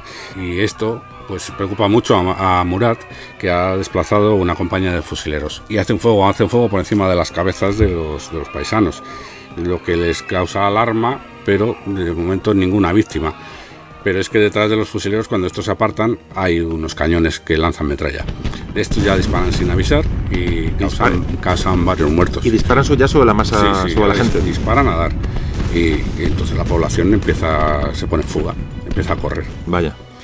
El, caso es que la plaza no es como ahora los que conozcan Madrid, es, era la Plaza de Oriente. La plaza era una avenida relativamente ancha, porque daba servicio a Palacio, pero estaba rodeada de casas. Entonces, eh, por un lado, casas importantes, casas notables, y por otro lado, eh, casas del pueblo. Un auténtico dédalo de callejones y tal, pues como podemos pensar ahora en una ciudad antigua. Sí, porque el Madrid que, que hoy conocemos es luego es una, una reordenación de, de José I, ¿no? Del hermano de Napoleón cuando reina, Sí. ¿no? Eso es una... el rey Plazuelas le llamaban El rey porque, Plazuelas. porque se dedicaba a hacer plazuelas, a- sobre todo en aquellos sitios donde había conventos. Sí. Y luego, la, la- entonces lo que quieres comentar es que la Plaza de Oriente, como hoy la conocemos, no era ni muy parecida, sino que justo en frente de Palacio comenzaban casas y callejones y, y, y- y por Sí. donde, donde la gente empezó a buscar una salida, ¿no? Sí, casas sin una ordenación. Entonces, pues los madrileños pues empiezan a, a correr, pues, pues, como cuando se da la patada a un hormiguero. Y, los, y los franceses detrás, porque detrás de los cañones aparecen unos, unos cazadores a caballo. Bueno, pues nos dejamos a, esos cientos de madrileños probablemente que ya estaban en, en la Plaza de Oriente, frente a Palacio, con esa ya los, franceses han disparado, ha habido muertos, los eh, madrileños huyen por una salida por, hacia ya digo, por esos callejones de que comentábamos hace un momento de la, de la Plaza de Oriente, que no es como está hoy actualmente. Y, por cierto, eh, intentaremos colgar eh, algún plano del Madrid de la época, ¿vale? Lo colgaremos en Facebook, intentaremos daros la mayor cantidad de información posible, sobre todo porque de esto no hay tanto y, bueno, y los que no sois de Madrid, pues no os podéis hacer una idea, a lo mejor no habéis estado nunca a Madrid o no habéis visitado Madrid en este, viéndolo como el 2 de mayo, pues no tenéis a lo mejor la información suficiente. ¿Vale? La gente huye en esa dirección, esa dirección, digamos, como si fuera la, digamos, hacia la Puerta del Sol. ¿Y por qué no huyen en otras, otras direcciones? No, esa es la dirección natural, porque al norte están los cañones, que, que ya sabemos lo que pasa. Al oeste tienen a su espalda tienen la- el Palacio Real. Eh, al sur está un cuartel, el cuartel de San Nicolás, que está ocupado como casi como todos, en, en un porcentaje elevado por soldados franceses. Así que solo les queda huir hacia, en dirección a la Puerta del hacia Sol el centro. a la Puerta del Sol, hacia la Plaza Mayor, que es, eh, que es, que es a través de esas callejuelas, pues poder intentar pasar desapercibidos, eh, algunos alcanzar su casa, algún tipo de refugio. Quizás donde poderse armar y volver a, a la carga, eso que hicieron algunos. El, el caso que mejor conocemos es el de Molina, que vuelve a salir otra vez. El cerrajero. El cerrajero que, que había, él conocía, conocía muchas cosas y, y conocía el cuartel de Monteleón. El cuartel de Monteleón, el Parque de Artillería de Monteleón, era el primer eh, museo del ejército que hubo en España.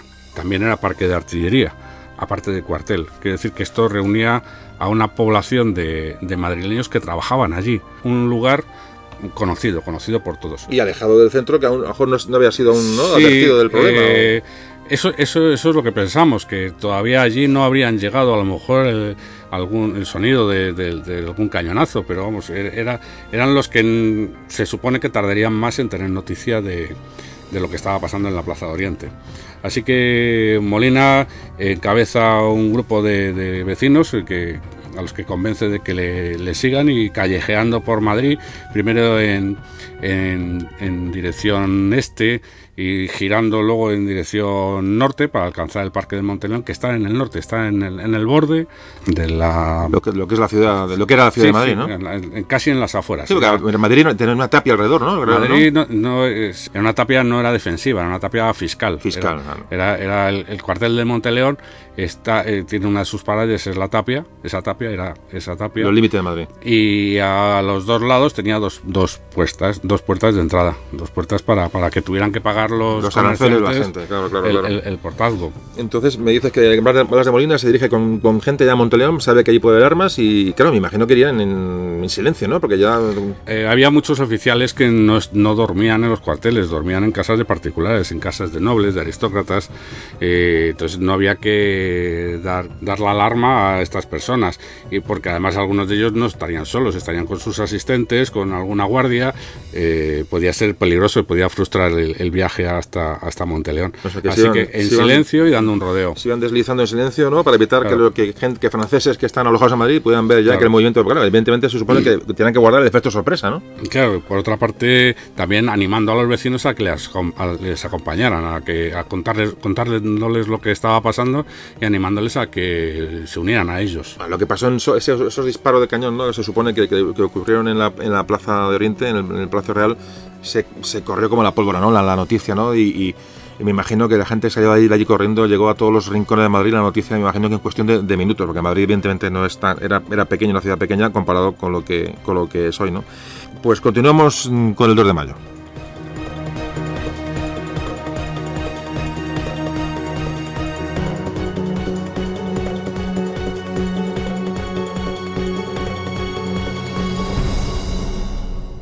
Bueno, pues hemos dejado a Blas Molina con su gente yendo hacia, hacia Monteleón, en silencio, buscando adeptos e intentar llegar a ese cuartel de artillería que es donde, donde van a buscar armas y van a buscar apoyo, eh, todo el posible, para intentar hacer frente a lo que se les viene encima.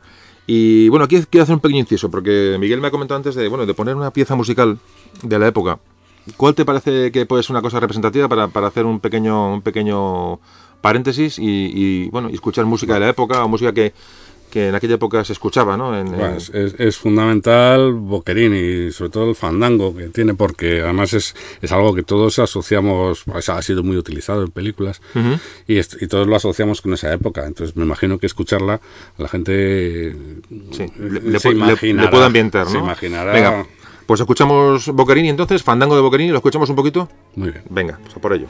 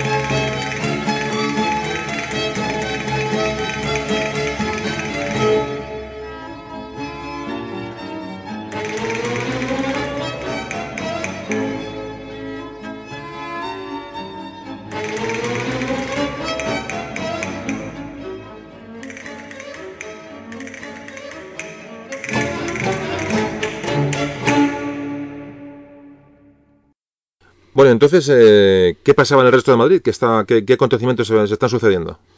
Bueno, al tiempo están pasando muchas cosas, porque la gente que algunos han quedado, a pesar de los disparos, han quedado frente a Palacio y armados de piedras y palos intentan eh, eh, asaltar el Palacio de, Grimaldi, donde, está Murat, lo, cual no impide que sean reducidos por los cazadores polacos que han salido a la carga de los madrileños pero otras personas eh, toman otros otros caminos intentando unirse con sus barrios, haciéndose fuerte en sus barrios como Lavapiés, eh, junto a la Puerta de Toledo.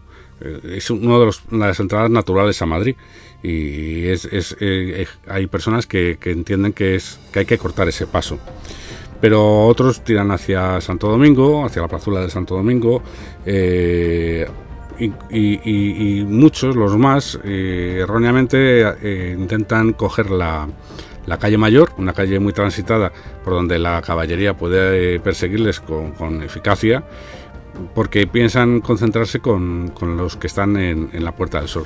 En la Puerta del Sol es, era el sitio de información de lo que podía estar pasando en Bayona, porque estaba Correos. Sí, la Puerta del Sol, ya esa, esa, por lo que cuentan, efectivamente, esa, esa, mañana del 2 de mayo, esa incertidumbre que hay en la población madrileña por dónde está, qué está pasando con sus reyes, digamos, la gente se, se, se agolpa en sol para buscar noticias, allí llegaban los correos, como contó Miguel. Decías que es, que es el lugar de información. O- otro de los sitios emblemáticos de la Puerta del Sol es las gradas de San Felipe.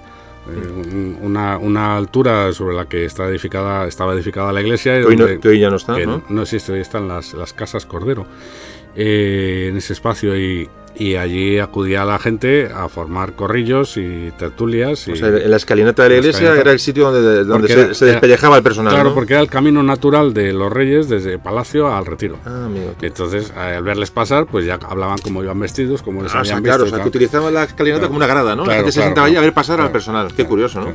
O sea que, que la Puerta del Sol era un sitio emblemático de Madrid de, de- de- de noticias. Vale. Sea que era, que era un sitio natural de, de acudir en, en estos casos. Empieza a correr en las noticias la, la palabra o la frase muerta al francés. Corre esta consigna que se repite de, de balcón a balcón, de huerto en huerto y, de, de- y cruza las corralas madrileñas, ¿no? Este, este, y esto lo que va a producir es que en Madrid ya no haya un solo, un solo frente. O sea, que dejamos a, a Molina con su gente yendo a Montoleón, en la, en la Plaza Oriente hay sus, sus, sus escaramuzas y el resto de gente ya, eh, la, digamos, la, la sublevación eh, empieza a ser, a, ser, a ser generalizada en Madrid, ¿no? Sí, sí. No, no hay orden. eh, La batalla tiene tantos escenarios como personas. Eh, todos buscan armarse en sus casas o en cuarteles. Hay algunos que se unen a partidas que consigue formar algún vecino. Eh, algún vecino que pueda tener una mayor capacidad de organización, de o liderazgo, o armas, o militares, eh, porque algunos militares los que están en su casa abandonan el uniforme y salen vestidos de paisano. Algunos eh, que están en cuarteles saltan las ventanas para unirse a, a la rebelión y se forman partidas. Algunos con sus propias armas y otros van a buscarlas donde las encuentran. Pero se forman grupos, digamos, de amigos, de vecinos, ¿no? De, de- Sí, gente, gente afín por barrios, gente afín por, por Sí, pandillas, un ¿no? De, botillero con sus parroquianos. Un Botillero, ¿eso un boti- es botillero? Bueno, es, es como se llamaba entonces, ahora, ahora ese nombre no existe, pero bueno, era, era un despacho de bebidas. Ajá. Un sitio donde se podían comprar bebidas. Pero vamos, hosteleros, eh, la calle de la Plaza Matute, uno de la, un botillero de la, de la carrera de San Jerónimo, un médico de la Casa Real, un, un, un académico. Con, también en, en- en San Ginés, que vivía al lado de la iglesia de San Ginés, forma con otros como él, o sea, con, con, con con- intelectuales. sí, sí, con amigos, con gente de su cuerda, sí, sí, sí, sí. Entonces, pues porque son cazadores o porque tienen armas, pues, pues, y si no. pues, O sea, hago, hago un inciso, perdona, te voy a acordar, es que no puedo, no puedo reprimirme, lo siento. O sea, yo, mm, ¿qué es que te diga? O sea, eh, mm, os fijáis, por favor, lo que, está contando Miguel, eh, es que es súper interesante. Grupos de amigos, el mesonero, el botillero, ¿vale? gente que, un despacho de bebidas, pues los, la gente que iba allí con normalidad a, a tomarse su chisme, esta gente los, los, los aglutina y forman una partida. Un académico, eh, militares, eh, es decir, grupos de personas afines, amigos, mm, pandillas, grupos de amigos, realmente es que son por afinidad de, de- por de toda la vida, son los que son las partidas, es decir, se organizan de manera autónoma, por grupo a lo mejor de 15, de 20, ¿no? De, de 30 personas máximo, no creo que sea mucho más, y buscan armamento y buscan la manera de, de, de- de, bueno, de buscar a los franceses y, y, y, ¿no? y poner fin a aquella situación. Realmente, Sí, sí. realmente me Pocas parece personas. increíble, ¿no? Pocas personas, eh, pero hay como 15 partidas que llegan a formarse. 15 partidas. Eh, cinco de ellas eh, capitaneadas por un militar e incluso una de ellas por un presbítero, por un clérigo. Eh, y bueno, ellos se echan a la calle y, la- y al principio las, las únicas fuerzas militares eh, de ocupación que encuentran son los correos. Entienden que son un enemigo a abatir porque son los que están mandando órdenes desde Murat a las, A las fuerzas, que están acantonadas en el exterior para claro. que para que rep- eh, repriman la, la insurrección. Entonces, eh, hay, un, hay el caso más emblemático es el que el de los de dos mamelucos, cor- dos correos mamelucos que van hacia la Puerta del Sol, pero no, no pueden entrar eh, la, la población que hay concentrada.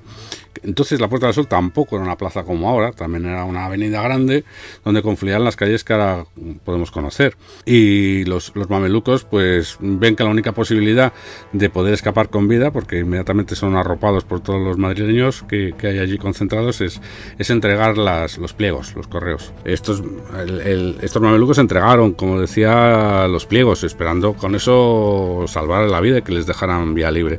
Pero no fue así, se les seguía estorbando. Escogieron girar hacia la, la calle Montera, como decía, y se les seguía obstaculizando. Se pusieron tan nerviosos que al final tiraron de pistola. Los mamelucos llevaban dos pistolas de, de avancarga y empezaron Perdón. a disparar. Perdón, Miguel, los mamelucos que son, es de la guardia personal que Napoleón se trajo de Egipto. El caso es que al final acaban tirando de pistola, como decía, y entonces pues son respondidos. Eh, Desde, desde, una, desde una ventana, desde un, de un edificio, eh, uno de ellos es abatido y el otro ya prende el galope feroz y, y también es, es abatido unos metros más arriba antes de llegar a lo que entonces era la red de San Luis.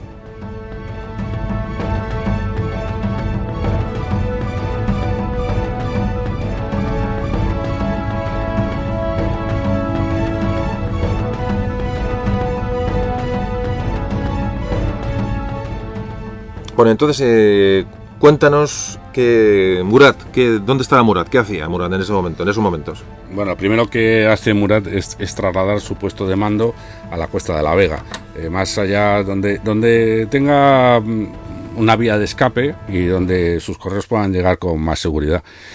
Y hay, hay un problema que es, como, como ya se ha visto, que es cruzar la, la Puerta del Sol. Así que encomienda a uno de sus generales, un, exactamente un- al coronel Damesnil, que es un, un hombre que, que- que se dice que salvó la vida en, en Egipto a, a Napoleón y ascendió meteóricamente. Eh, pocos años después, pues era coronel. Este hombre, al mando de un pelotón de, de mamelucos, cruza la Puerta del Sol.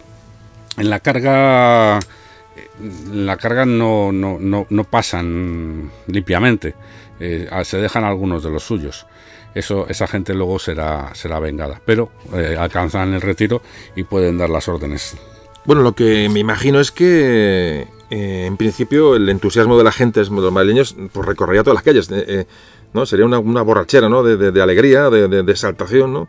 Eh, viendo que los, vecinos pues, sienten que, que Madrid ha caído ya en su, en su poder, que los franceses están, están siendo repelidos de alguna manera, aunque imagino que solo los más, los más mm, calmados y los más sensatos saben que, que- que, bueno, que el asalto francés se, puede, se está preparando y que, que hay que prepararse para repeler, el- bueno, evidentemente, un, un asalto francés que, que puede ser absolutamente definitivo. ¿Cómo fue la respuesta francesa ya ante estos hechos que ya son, que ya son de una rebelión absoluta? Bueno, pues efectivamente no tarda mucho en empezar a escucharse el toque de los tambores, a que enseguida se une el rodar de los cañones y el retumbar de las pisadas de los caballos. Vaya, vaya, Eh, vaya tela, vaya ambiente. Existe un batallón de, de marinos que estaba cuartelado en el cercano cuartel del Conde Duque, queda reservado para el Palacio de Grimaldi, es decir, para proteger a, a Murat. Eh, por otra parte, el coronel Friedrich estaba al mando de dos batallones de fusileros, asegura la zona de Palacio Real que previamente había liberado de insurrectos, con un, con un escuadrón de cazadores polacos para luego subir hasta la calle Mayor. El general Grouchy ha reunido sus tropas en el Prado y asciende por la calle de Alcalá hasta la Puerta del Sol y la Plaza Mayor. Quería comentarte que, que este general Grucci es el que luego estuvo en, ¿no? en la campaña de Waterloo, ¿no? Sí, estuvo en- Waterloo. en- Eh, bueno, un Waterloo. nombre polémico, sí, Sí. porque es el que algunos dicen que pudo ser el culpable de que Napoleón perdiera. Campaña de Waterloo. Eh, bueno, sí, estuvo luchó contra los prusianos en Sí, Waterloo. se o sea, despistó y pues fue para donde no tenía que ir pues sí. y cuando le esperaban Pues- no estaba. Pues este, este es el Grucci, el Grucci de Sí, Waterloo es el Grucci que está, está sofocando, está eh, bueno, aplastando la, la, la sublevación en Madrid. Bueno, perdona, continúa. Nada, por otra parte, el, el general Lefranc, que está al frente de la división de Westfalia, abandona el convento de San Bernardino entrando en la villa a través de la puerta de Fuencarral. Este terminará en Monteleón, como luego veremos. Luego también los coraceros del general Coulaincourt, eh, que es que es un, que forma una división de caballería que está acampada en los Carabancheles, al otro lado del Manzanares, cruza el río y asciende por la puerta de Toledo. Eh, también son flanqueadas por fuerzas francesas las puertas de Segovia y de San Vicente. Madre mía, o sea que, es que o sea, los franceses, esos miles de soldados que vienen de campañas en Europa, son ya soldados, eh, aunque como antes comentaba Miguel, son gente que trae Napoleón, ¿no? de, de voluntarios, muchas unidades de conquistas en Europa, me digo que sean eh, unidades de, ojo, de segundo nivel, que algunas lo eran, pero otras no, desde luego, se dirigen hacia Madrid a tomarlo definitivamente por todos los puntos, por todas las puertas, por todas las... O sea, toman Madrid de una manera... con- Y en Madrid no hay absolutamente, bueno, más que la oposición de son navajas, palos, piedras, el ejército sin munición. Estamos hablando de, de una jornada que se, ya se prevé que va a ser auténticamente negra y dramática, ¿no? Sí, las entradas eh, por donde pueden penetrar las fuerzas y las y las plazas que articulan el, el Madrid, como la Plaza Mayor, la Plaza Santa Cruz, la Plaza Antón Martín, que es donde, donde colocan baterías para, para asegurar las calles que, que, a- que dan lugar, a que dan acceso. Bueno, pues nos quedamos aquí con la entrada de los franceses y, y continuamos en un momentito.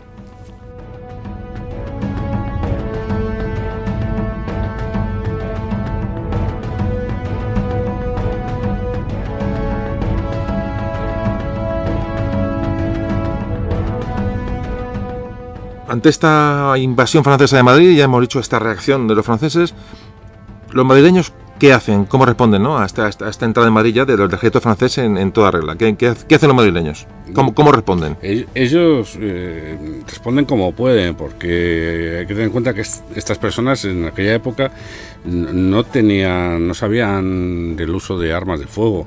Había algunos que podían ser cazadores, algunos nobles podían tener un juego de pistolas de duelo, eh, pero la gente no, no, no conocía las armas de fuego y, no las, y ni mucho menos las dominaba. Hay que pensar que las armas de fuego de aquella época no eran como las actuales.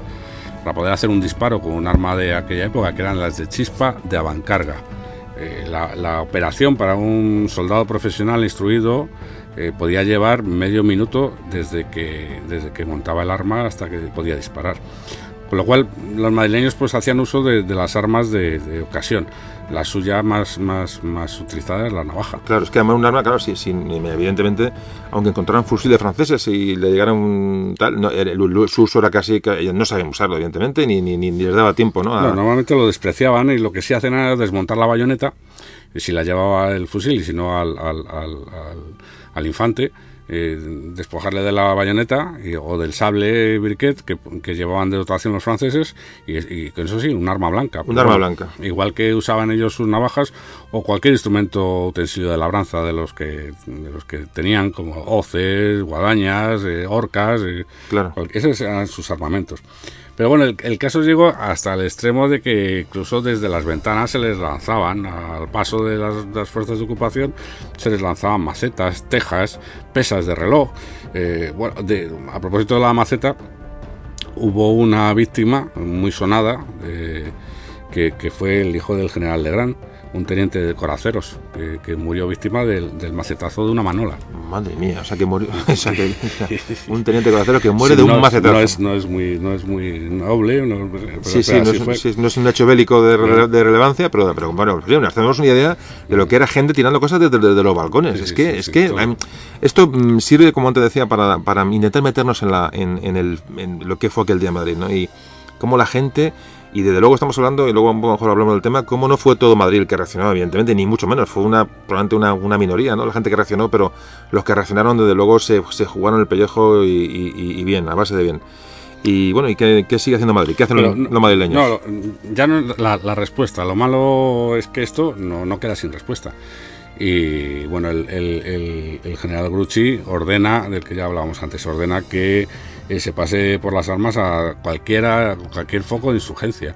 No solo eso, sino que a la vista de que reciben agresiones desde las ventanas, se dispare a toda ventana en la que se vea a alguien moverse. Y esto pues pudo ocasionar la muerte accidental de algún curioso. Por ejemplo, muy cerca de la, de la Puerta del Sol, la de una pareja de niños que, que se acercaban mm, a, a- a mirar qué ¿Ah, es sí? lo que estaba pasando. Sí. ¿Dos niños? Dos niños, sí. En, en la, la calle Mayor, como he dicho antes, al ser una avenida eh, amplia, pues fue, fue por donde los, los franceses pudieron cómodamente perseguir, aunque, aunque los madrileños no se lo hacían fácil, porque entonces eh, era, era la calle Mayor tenía soportales, entonces para la caballería era un poco complicado perseguir a los madrileños que se iban protegiendo bajo los soportales. Claro, para los que no conozcan Madrid, decimos que claro, la calle Mayor es la- una calle que une el Palacio Real, ¿eh? la, la zona del Palacio Real con la Puerta del Sol. Es decir, que es una zona de paso obligado para Sí, la gente sí. Que, que iba hacia allá, ¿no? Una vez que ya fue tomada y, y tomada por parte de los franceses, pues se fue controlando y, y- y víctima de, como decía, de la curiosidad, pues fallecieron dos, dos, dos niños por disparos de los franceses. Vaya. Los militares iban pasando por las calles y, y en- si en alguna sufrían agresión o, o veían algún soldado muerto en la puerta, eh, como debían de continuar eh, replegándose hacia el interior, pues la marcaban la puerta con la punta de la bayoneta para ya posteriormente pasar a hacer su justicia. Volvieron. Y volvieron, ¿no? Sí, sí. Por desgracia. Sí. Pero no quería dejar continuar con el relato sin, dar noticia de, un hecho muy llamativo. Algunas de las familias de, en cuyas casas se, alojaba algún militar eh, lo, protegieron, sabían lo que estaba pasando en Madrid y le escondieron sus ropas y le escondieron a él también para, para que no fuera víctima de, de lo que estaba pasando.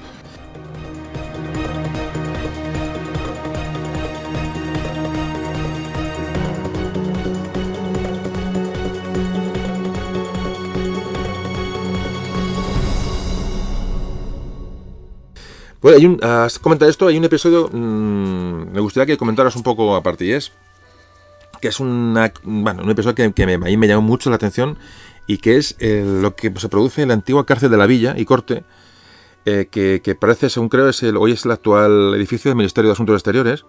Parece que hay, bueno, eso es la cárcel de la Villa, entonces hay un grupo, un grupo de reclusos que saben lo que se está liando fuera, eh, bueno, evidentemente ya no sé, eh, soy en los disparos, soy en, la- el gentío, y le, le- le ofrecen al alcaide la posibilidad de que les conceda un permiso de 24 horas para salir a matar gabachos, textualmente. Bueno, dice, ¿eso o un motín en la cárcel? Entonces, ¿qué ocurre? Parece que con la que estaba cayendo, el, el- bueno, el alcaide prefiere no tener otro 2 de mayo dentro, del, de- dentro de, la cárcel y accede, ¿no? Accede, parece ser, a, a- bueno, a que, a que estos reclusos salgan. ¿Qué, qué nos cuenta sobre esto?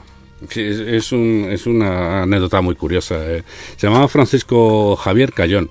Y Eh, este- fuera el este representante. ¿Este era- quién es? era un- este, este era uno de los presos Ah, que los en presos. representación de, de, de, de 56 de- del total de 90 reclusos que había, que había en la cárcel, eh, lleva una petición, lleva la petición al alcaide. Le dice, en la nota, eh, él dice, habiendo advertido el desorden que se nota en el pueblo y que por los balcones se arroja armas y municiones a la defensa de la patria y del rey, suplica bajo juramento de volver a prisión con sus compañeros, se le ponga en libertad para ir a exponer su vida contra los extranjeros. Y así hicieron y entonces el, el camino que cogieron estos, estos presos eh, fue el de con armas de ocasión, las que eh, se imagina uno que se puede hacer, que se pueden hacer en la cárcel, ¿no? Se dirigen a la Plaza Mayor, eh, donde hay un cañón francés y consiguen poner en fuga a la dotación. Se hacen con el cañón y Pero los presos se hacen con el cañón francés. Sí, sí, sí, sí, consiguen echarlos y, y- y ellos son los que cambian las tornas. Esto es, de, esto es de traca, o Sí, sea sí, que o sea, bueno, me hay- parece increíble, o sea que los presos piden a la calle de salir, el otro les solo concede porque salen de la cárcel con permiso de 24 horas mm, dado, bueno, de manera absolutamente increíble. Y se meten a la Plaza Mayor y, les empiezan- quitan el cañón a los sí, sí, franceses. y empiezan a disparar. Y, y llega un escuadrón de caballería francés y lo desarbolan y tienen que, que ponerse en fuga también los, los, los, los- los soldados franceses. que- Increíble. hasta que al final se les acaba la munición. Increíble. Entonces, en ese momento abandonan el cañón y, y se echan a Madrid. Se echan a Madrid a, a combatir eh, como los demás. Eh, Bueno, y, y los estos presos, la pregunta es, ¿volvi- ¿cumplieron su palabra de volver a la, a la prisión o qué pasó, qué sí, pasó sí, con ellos? Sí, sí, sí, sí que volvieron, sí. Cumplieron su permiso de 24 horas. No me digas. Eh, se portaban como unos machotes y volvieron a la mañana siguiente. Todos menos tres, en realidad. Eh, uno de ellos murió, uno de ellos se sabe que murió, otro eh, que quedó herido en, en el hospital. Y uno, de uno no se sabe qué pasó. Bueno, quizás eh, quiso prorrogar su permiso, o quizás fue uno de tantos que desapareció y del que no, no ha quedado constancia de su nombre. Bueno, este caso me parece. Yo el 2 de mayo, bueno, me quedo con muchos, muchos, muchos dramas, ¿no? Que hubo, pero este de los, de los presos de la cárcel de, de verdad que me parece impresionante y que luego regresaran a la cárcel, me parece increíble.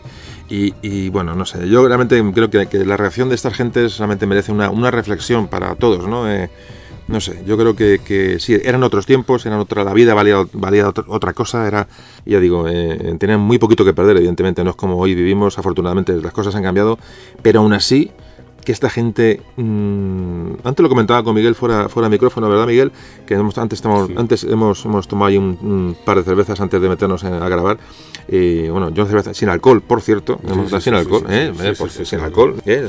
Y solo dos Eh, comentábamos esto que, que le- eh, meternos en la eh, que siempre comento lo mismo y es ver la, la historia con los ojos de hoy es absurdo Eh, em, me comentaba Miguel bueno cómo es posible que un, que un regente de una botillería no que Sí, se llamaba sí, en eh, cierre, la, cierre el establecimiento y se vaya con sus amigos a, a- a buscar franceses. Mm. Es decir, sus hijos y su negocio, eh, y sabían que podían, no podían regresar. Es decir, Mm. Sí, mm, mm, No, ¿qué, y- valor, ¿qué valor tenía su vida? O sea, me parece impresionante. ¿Hoy, hoy lo haríamos nosotros? Seguro que no. No, no, no. Hoy no. seguro que no. O sea, No, que ser no, una cosa de un caso muy extremo, pero hoy estamos acostumbrados ¿no? nuestra casa, ¿no? nuestro Mm. nuestro estatus, nuestros hijos, nuestra familia, nuestra... Digamos, no damos nada por nadie, ni, ni aunque- Mm. es que ese es lo triste de la cuestión. Entonces, que, que sirva como ejemplo, evidentemente los tiempos no son los mismos, pero Sí, esta gente, pero no estamos hablando de la Edad Media, estamos hablando de 1808, ¿eh? que tampoco está tan lejos. Y esta gente cerró sus negocios, se arriesgó a morir, se arriesgó a perderlo todo, a que al llegar se lo hubieran quemado, a- eh, es decir, por, por defender a su patria, a su rey, como decían los presos, ¿no? que me ha hecho también mucho hincapié en el, en el comunicado de los presos cuando le piden al alcaide salir, hablan de defender la patria y su rey. Me parece, me parece de una trascendencia tan importante para no olvidar de dónde venimos, sobre todo como se hablamos en estos podcasts. Ya no es, no, yo digo, no es un podcast patriótico, no, no, no, no, creo que ya me habéis cogido el hilo. De hecho, muchas veces critico algunas de las cosas que, que suceden, pero creo que esta reacción del pueblo de Madrid, que se, que pasó en toda España, como en Madrid era España en ese momento, esa, la reacción de Madrid hubiera ocurrido en cualquier ciudad, como como de hecho se produjo, y como siempre digo, el que el recuerdo mm, esté siempre con ellos. Creo que es lo mínimo que podemos hacer, por ejemplo, con, con esos presos que salieron de la cárcel y que luego encima regresaron. Me parece, me parece mm, absolutamente, absolutamente impresionante todos estos hechos que estamos comentando. Miguel, perdón, Bueno, te estoy no, cortando, yo sé que, que tal, bueno, tú encanta que te cortes, sé que, que no te importa, pero, pero me gusta postidad porque, porque son, son sensaciones que, que quiero transmitir y que tú- yo sé que tú también piensas, piensas como yo, y dejarlas en el tintero creo que, que es, es un error. Eh, bueno, No, pero hay, hay muchas más. eh, es- Cuenta, eh, cuenta, cuenta que estoy nos, nos llama, llama la atención, pero es que mm, hay muchas otras de- de- del mismo calibre. En, en respecto a pesos, no, no, solo, no solo estos, que es más llamativo por todo lo que, que hemos contado, pero también hubo, hubo otro en la cárcel de, la, de Puente de Toledo, que también salió a luchar. Este, este era natural de Arequipa, de Perú, se llamaba Mariano de Córdoba. Este dejó la vida, este, este cayó en la lucha. Pero es que eh, en- de otros ambientes, de otros, cuando los, los madrileños concentrados en la Plaza de Oriente tuvieron que, que salir corriendo, huyendo de la carga de los cazadores, hubo unos que pasaron por la actual la iglesia de Santiago. Eh, tuvieron que pasar por debajo del andamio en el que había unos obreros retejando el tejado de la iglesia. Pues lo más natural, como antes decía José Carlos, pues ¿qué piensas que podían hacer ahora los, esos obreros que están retejando la iglesia? Pues, pues intentar pasar desapercibidos, ¿no? Pues cuando vieron pasar por debajo del andamio a sus vecinos, perseguidos por, por los cazadores polacos, polacos de nacionalidad, quiero decir, de la, de la Guardia Imperial Francesa, pues se dedicaron a, a- a hostilizarles lanzándoles tejas, las tejas viejas, las tejas nuevas y hasta los martillos. O sea, les tiraron de todo. Impresionante. Con lo cual eh, echaron para atrás, o sea, los tuvieron que recular los, los, los polacos. Y eso salvó la vida de, de- de- de sus vecinos que huían. Lo- Sí, pero es jugarse la vida, Caro Cruz. no, no, que decir, se la jugaron y tanto no, que se la es jugaron. jugársela, decir, tío, o sea, es y que es tanto que se la jugaron, de los, de los, creo que son siete, siete obreros, eh, al final tuvieron que bajar del andamio e intentaron protegerse en la iglesia. Uno de ellos murió, uno quedó gravemente herido, aunque luego eh, consiguió salvar la vida. Y los cinco restantes, esa noche, eh, fueron fusilados en... en O sea, que murieron. Es que, sí, sí, sí, de, de los siete murieron, murieron seis. Y ahora recuerdo, ahora, perdona, ahora recuerdo cuando pasamos por Madrid que comentaste precisamente lo del andamio de la calle de la Sí. iglesia de Santiago, que paramos allí y lo comentaste, pero no, lo que no comentaste, bueno, si lo comentaste no lo escuché, que murieron, o sea, que fueron fusilados. Sí, sí, fueron fusilados. Los albañiles. Esos, esos son de los que sí ap- aparecen en uno de los cuadros de Goya, de los fusilamientos que están en, En Príncipe Pío. en Príncipe Pío, eso es. Es Los fusilados de Príncipe Pío, pues estos fueron a Príncipe Pío a ser fusilados esa noche. Madre mía, es, es de verdad, son, bueno, ya no, no quiero no quiero redundar ¿no? en la importancia de lo que estamos hablando, porque creo que es, que es, eh, bueno, Bueno. es impresionante. Eh, bueno, pues vamos a seguir enseguida con el 2 de mayo, que estamos con Miguel y yo me lo estoy pasando bien, me lo una- es un día triste, y pero creo que esto, estas, estas, estas, act- estos actos, ¿no? estas acciones de esta, esta gente, yo creo que eh, han, pasado los tiemp- han pasado el tiempo y creo que nos, nos sirven por lo menos para, para mirarlas con, con cierta, con cierta, con cierta alegría, ¿no? Por lo que la gente, aquella gente hizo. Enseguida volvemos.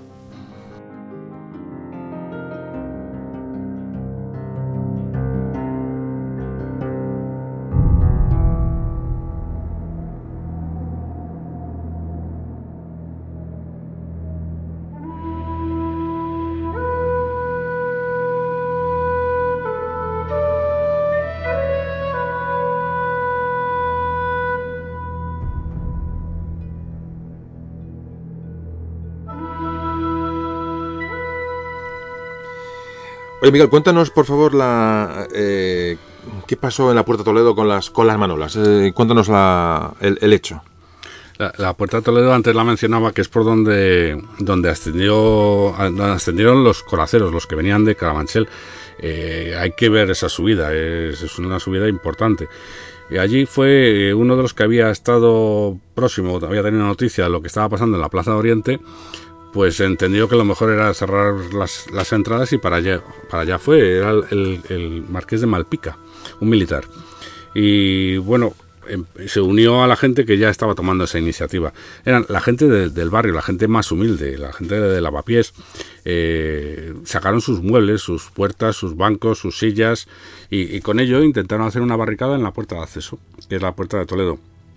La verdad es que eh, podía haber sido eh, más efectiva, pero bueno, aunque, aunque la cuesta era, era importante, la pendiente era importante, los coraceros son, llevan caballos muy grandes, ellos eran, tenían una estatura mínima, eran hombres muy grandes, eh, llevaban coraza eh, en el pecho y en la espalda, bueno, al final acabaron superando esa barrera. En la primera carga tuvo más, tuvieron menos éxito y a pesar de lo que se puede leer en la novela de Pérez Galdós sobre ese día, la, cosa fue más heroica que, exitosa.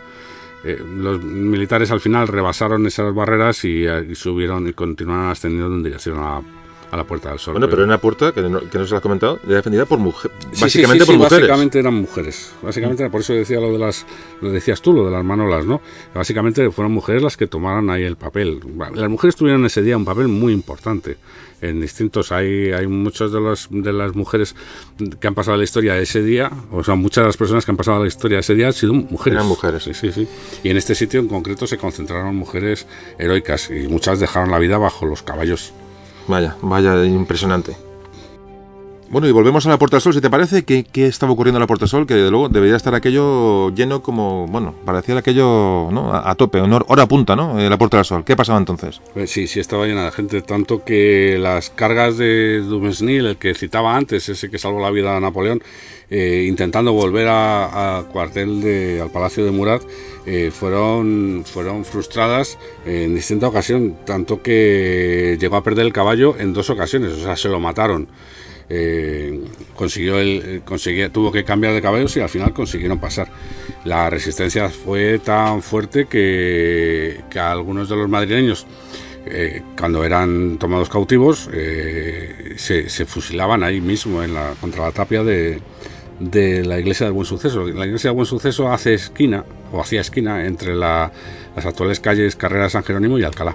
O sea que se, se, se, prendía la gente a, lo, tal, la gente que podía huía se escondía otra vez y, se fusilaba en el sitio. Intentaban, eh, estos intentaban acogerse a sagrado, entrando en la iglesia, pero bueno, los, los franceses entraban Oye, explica, explica, explica eso que es importante. Yo sé que, yo sé que muchos lo conocéis, ¿vale? No quiero tal, pero para el que no lo conozca, ese término de acogerse a sagrado que me parece importante, explica qué es eso de qué se entendía por acogerse a sagrado en, en, aquellos tiempos. Es un término muy antiguo que eh, que el momento en que pisabas el suelo sagrado, es decir, en la iglesia, eh, la justicia no podía tocarte, pasabas a la, a la, a la Jurisdicción divina. Jurisdicción, sí, eclesiástica. Eran los, el sacerdote, el párroco, las autoridades. La autoridad del lugar. Las que podían decidir si te entregaban al brazo secular.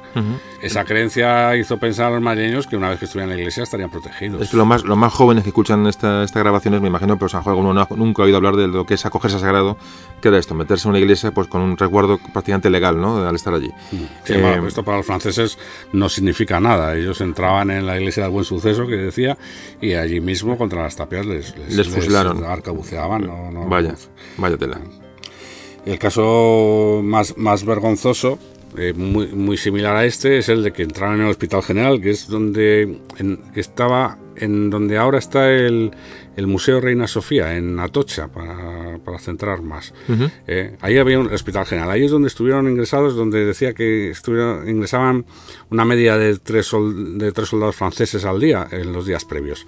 Bueno, pues ese hospital general fue asaltado por los... Perdón, has dicho tres soldados franceses, una media de tres soldados franceses al día ingresaban en el hospital de San, de, San Carlos, ¿no? Sí, eh, no, no, era hospital, hospital, hospital, general. Hospital general. Eh, eh, sí, digo una media en esos 40 días que digo que pasó, que había dicho antes que pasaban entre el motín de Aranjuez y el alzamiento del 2 de mayo. En esos días fue, fue intensificándose, fue a más, pero una media en total. De tres ingresos diarios. Madre Ese día pues estaba ingresando eh, madrileños que habían sido heridos. Bueno, pues los, los, los soldados franceses entraron allí para, para justiciar a esos heridos, para, sacarlos por la puerta. ¿Y qué pasó? Bueno, pues eh, lo lograron, aunque la verdad es que en, un principio eh, los propios eh, operarios, los propios trabajadores del hospital intentaron hacerse fuertes, fuertes y defender la plaza, pues al final tuvieron que sucumbir y, se llevaron a los, o sea, que los enfermos. O sea, que hasta la gente del hospital intentó salvar a, la gente.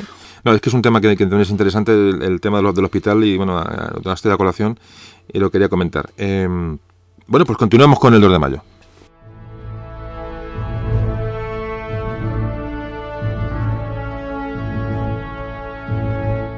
Oye, ¿y se sabe de algo, mm, de alguien, de gente de fuera de Madrid, de paisanos que intentaran entrar en Madrid para, para ayudar eh, a la gente de la, de la capital? ¿Sabes algo de eso? Ya, bueno, eso era imposible. Desde luego llegarían noticias de, lo que estaba pasando en Madrid y sí, hubo gente que intentó entrar pero, pero los militares ya estaban, los militares franceses ya estaban prevenidos y los persiguieron y con la caballería los cazaron y, los mataron sin contemplaciones. es que además eh, Madrid estaría rodeado, ¿no? Eh, estaba eh, rodeado, invadido, cerrado. En cualquier caso, todas, todas las iniciativas finalmente resultan inútiles el, valor de, y el sacrificio de, este pueblo sin armas, sin, preparación, sin organización, eh, finalmente acaba siendo sometido por el ejército que, nada menos que, que, ha conseguido vencer a media Europa. Finalmente, a mediodía, Murat se reúne con el Consejo de Castilla para que consiga poner fin a la lucha. La lucha que todavía continúa en algunos focos eh, como la Puerta del Sol, la Plaza de Antón Martín, la Plaza Mayor, eh, Puerta Cerrada y, bueno, y lo que no hemos hablado del Parque de Monteleón. El Parque de Monteleón que ahora iremos a, mm, a hacer un capítulo aparte con, lo que ocurrió en, Monteleón, sí. El caso es que finalmente deciden que el, el Consejo había redactado un bando en el que el infante Antonio exige a los madrileños que cesen en la violencia y amenaza con castigar a quien no lo haga. El bando es colocado en las calles sobre la una de la tarde. O sea, a la, una de la tarde, estamos hablando una de la tarde, es cuando la, y empieza, bueno, la, la sublevación empieza a ser allá prácticamente empieza a ser sofocada de manera definitiva y es cuando, las, como tú cuentas, las autoridades españolas empiezan a, pasearse por Madrid intentando calmar a la gente, calmar los ánimos y que vuelvan a sus casas y que, bueno, que la cosa y que la fiesta cae en paz. ¿no? Sí, a esas horas, quitando esos disparos espontáneos que, escuchaban estos mm, Marcha de la Paz, solo había un sitio donde se continuaba luchando, que era en el Parque de Artillería de Monteleón. De Monteleón se seguía luchando cuando está todo ya prácticamente silenciado. Pues vamos a, si te parece, vamos a Monteleón.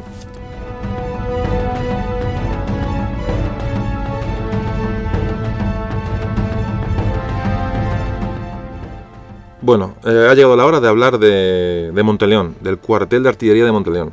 Para mí, mm, el Álamo, el Álamo de Madrid, eh, lo que pasó allí en Texas, eh, bueno, yo pienso que no tiene nada, nada que envidiar a lo que pasó en Monteleón, en nuestro, en nuestro Álamo de, Madrid. Miguel, cuéntanos qué pasó en el cuartel de artillería de Monteleón, donde dejamos, al principio del, audio, dejamos a Blas Molina, el cerrajero, con aquella gente, salieron de la Plaza de Oriente, gente en silencio, transitando por calles de alguna manera pequeñas, callejones, para no ser, no ser localizados por los franceses, se dirigieron hacia allá pues buscando armas, eso no nos vas a explicar ahora, lo que, en fin, acudir un poco a conseguir armamento y conseguir ayuda de los militares eh, de aquel... De aquel depósito de artillería que había en aquella zona de Madrid. Pues cuéntanos que estoy deseando que saber más cosas sobre el tema. Bueno, era un palacio, un palacio con jardines y tal. Pasa es que se utilizaba como depósito de armas, como parque de artillería, como he dicho antes, como museo. O sea, no era un edificio pensado en la defensa. ¿eh? Incluso eh, parte del tapial, eh, parte del, muro era el tapial que, como antes decíamos, formaba parte del muro exterior de, de Madrid, ¿no? Allí a, primera hora, según cuenta el teniente Arango, que fue estuvo allí, pasó allí toda la jornada, fue el, español encargado de, de, abrir el cuartel por la mañana. Cuando acudió ya había madrileños. Esto, bueno, pues es un poco cuestionado, pero también lo, también lo contaba así Benito Pérez Galdós. Eh, había madrileños ya pidiendo armas, con vivas al rey, poniendo muy nervioso al contingente francés que residía allí. Ya ha dicho que en todos los cuarteles eh, un porcentaje muy elevado eran, eran franceses. había un pequeño retén de españoles que se mantenían allí para poder hacer guardias. Bueno, pues se estaban poniendo nerviosos, como decía, a contingente francés al ver esos madrileños aparecer eh, hasta que llega el teniente Arango. El teniente Arango intenta tranquilizarles, él trae órdenes de impedir tomar contacto con los civiles, eh, armarles y, no, no, no, no, no, y no seguirles en ninguna iniciativa en contra de los franceses. El teniente Arango las pasa canutas dando vueltas por allí, no sabe qué hacer hasta que hasta que llega el capitán Daoiz acompañado de tres oficiales. Él, toma el mando. Mientras tanto, otro capitán de artillería, Pedro Velarde, desobedeciendo a sus superiores, abandona su puesto y se dirige al cuartel de voluntarios del Estado buscando ayuda. El coronel de, este cuartel le niega su apoyo, pero ante la vehemencia de Velarde, le ofrece una compañía, en total 33 hombres, con los que eh, puede reforzar la guarnición española que se halla en el parque lo, que, está pasando aquí, perdón, Miguel, es una cosa, es, y es yo creo que veo, Velarde lo que hace es conseguir hombres a toda costa para irse a Monteleón. Mm, bueno, eh, parece ser que, que, ya tenían eh, Daoiz, Velarde, ya, ya tenían un plan preconcebido, es decir, ya habían hablado, tú antes has comentado, ¿no? Que se han reunido en algún... ¿Eso lo has comentado antes? no, eh, no, ellos sí han, tenido reuniones, habían en, distintas eh, constancias de que en distintas cafeterías, eh, botillerías, se reunieron con afán conspiratorio, incluso que llegaron a entregar a O'Farrill, el ministro de Guerra, un plan pero todo fue desechado. un plan de defensa de Madrid, Sí, sí. Sin embargo, ese, ese plan, eh, O'Farrill mm, lo que hizo fue dárselo a los franceses. O sea, eh, entonces, sí, tenían claro, pero no, no tenían claro tomar ninguna iniciativa. Pedro Velarde sí era el, que se entiende como el que el, irreductible. Y de hecho, eh, él acude al, al, cuartel con ánimo de entrar en batalla. ¿Qué sucede allí? Bueno, la, llegada de Velarde al parque equilibra las fuerzas, porque con los soldados que, lleva y unido a la amenaza exterior de, los ciudadanos, ayuda a convencer al oficial francés de que por su seguridad y la de sus hombres es mejor que entreguen las armas y se dejen custodiar por la compañía de voluntarios que acaba de llegar ya que estos se han comprometido a no participar en caso de que se plantease una defensa. O sea, que los soldados españoles, los soldados españoles que, consigue Velarde eh, van con la condición de no, plantear problemas a los franceses, van digamos, para estabilizar el cuartel de Monteleón, pero para nada para, para luchar. Acompañan, acompañan. Lo que pasa es que además de, de estos voluntarios también aparece, aparece un ser muy curioso, eh, es, es un corsario, un corsario de la corona española que, que trabaja en el Caribe y que y que, está accidentalmente está en Madrid. Entonces cuando sabe lo que pasa, él mismo forma una partida. Se cruza con Velarde cuando va en dirección a Monteleón y se une a ellos. O sea, Increíble. un corsario. corsario sí, sí, un corsario español que está, como dice, de vacaciones en Madrid, ¿eh? como dice el otro. Por papeles y, entonces pues se entera de lo que pasa y coge un fusil y forma una partida esto, es, esto es España, ¿eh? ¿Eh? Dos militares eh, que se rebelan, un corsario, mm. un cerrajero, las manolas. me parece impresionante. Lo del 2 de mayo yo creo que es un hecho que, que realmente parece un tópico, lo del 2 de mayo pero si uno se pone a analizar lo que pasó el 2 de mayo en Madrid y se extrapola ¿no? a lo que era España en la época y, realmente creo que es un tema un tema apasionante, ¿no? ¿No, lo ves así? Es, apasionante, hay que conocerlo y, te engancha, ¿verdad? sí, sí. Bueno, el caso es que eh, debido a que es más antiguo, eh, el capitán David toma el mando eh, toma el mando y expone sus, órdenes. le hace, esto le hace discutir con Velarde que tiene claro qué es lo que quiere hacer, que es plantear batalla discuten, son compañeros, son amigos, pero, pero el que tiene el mando es el antiguo, es David. Eh, Velarde quiere armar a, sus conciudadanos, eh, quiere dar batalla, David pasea indeciso por el patio. Por un lado, él, siente la punzada de saber que como militar, en realidad es, el pueblo en armas, o sea, eso es lo que es un militar y que se debe a defender a defender a sus conciudadanos de la amenaza de una potencia extranjera. Lo que pasa es que por otro lado, pues, pues es, los militares tienen una forma de funcionar que, se llama disciplina y obediencia, obediencia al mando. Entonces las órdenes recibidas son las de no hacer nada. No hacer nada. No hacer nada. Entonces ahí se debate David. David está como un león enjaulado dando vueltas por el patio de Monteleón porque no sabe qué hacer. Lo que le manda el corazón y lo que le manda la razón. Y es que además yo pienso también otro tema a tener en cuenta es un militar es el que sabe la potencia del que tiene enfrente. Es decir, sabe la potencia del ejército francés en Madrid, sabe lo que es una carga de coraceros, sabe lo que es la artillería francesa disparando contra una puerta de madera que aquí están ni puerta de madera. Que saben que van a, van a encontrar la muerte. O sea, ellos saben que van a, una muerte casi segura, porque saben con quién se enfrentan. A lo mejor el pueblo ya no sé que no sabe, o tiene la ilusión, ¿no? Esa, esa, esa ilusión, ¿no? De, de, de, de poder vencer al, al, invasor francés pues con navajas, con palos y con, con tejas. Pero realmente el militar es el que sabe que no, que no, que no va a llegar a ningún sitio. Daoiz había estado, Daoiz fue tentado por, por Napoleón para participar de su ejército y, lo mismo pasó con Velarde, o sea, conocen perfectamente el potencial que tienen porque han estado con ellos, saben, saben con, quién se enfrentan claro. y saben mm, quién tienen detrás, saben que el ejército español no, no va a hacer nada. No va a hacer nada. Ellos realmente saben dónde van, pero sienten esa punzada. Finalmente, David eh, tira las órdenes al suelo, saca el arma, saca su, desenvaina su sable y, ordena abrir las puertas. La puerta del parque. Las puertas hasta, Aquí hemos, hasta hemos llegado. Sí, eh, que pasen todos.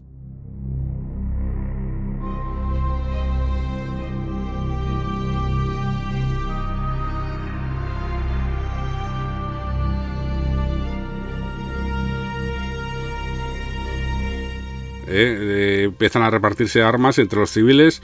Normalmente los civiles, eh, que, mayoritariamente cogen, como decía antes, armas blancas, lo que quieren es defender su barrio, su casa, su familia y, entonces abandonan el parque. En un momento dado tienen que cerrar las puertas para intentar que algunos de ellos colaboren en la defensa del parque, porque ya la suerte está echada, se han decidido. Daoiz ordena sacar los cañones al patio y, tenerlos preparados para disparar. Previamente, Arango, el teniente que había entrado por la mañana, el primero que había el primer español que había entrado por la mañana, había ordenado que en la medida posible, en secreto, los, pocos artilleros que no estaban haciendo guardia eh, se dedicaran a fabricar, eh, a cargar los fusiles y a fabricar cartuchos para los cañones, con lo cual ya poder tener una munición para, para, lo que podía venir, que, que ya estaba decidido. Sí, sí. Eh, deciden colocar vigías armados en los balcones de los edificios próximos y no tardan en, ser avisados de que se acerca el enemigo. Como ya dije, la, puerta, las puertas estaban cerradas. Se acercan los enemigos y, empiezan a, llamar a la puerta porque no entienden por qué no hay un guardia en la puerta, la puerta está cerrada. Sí, la fuerza francesa que llega allí realmente No, no, sabe qué está pasando, ¿no? Son esos que os contaba, que contábamos antes, eh, que venían por la, de, fuera de Madrid y al pasar por allí eh, no, entienden, quieren ponerse en comunicación con sus compañeros, con sus compatriotas, los que están, y, y las puertas están cerradas. ¿Y qué ocurre? Bueno, pues ahí, eh, mientras están los, los, soldados llamando a la puerta, intentando, pues ya llega un momento en que tienen orden de forzarla.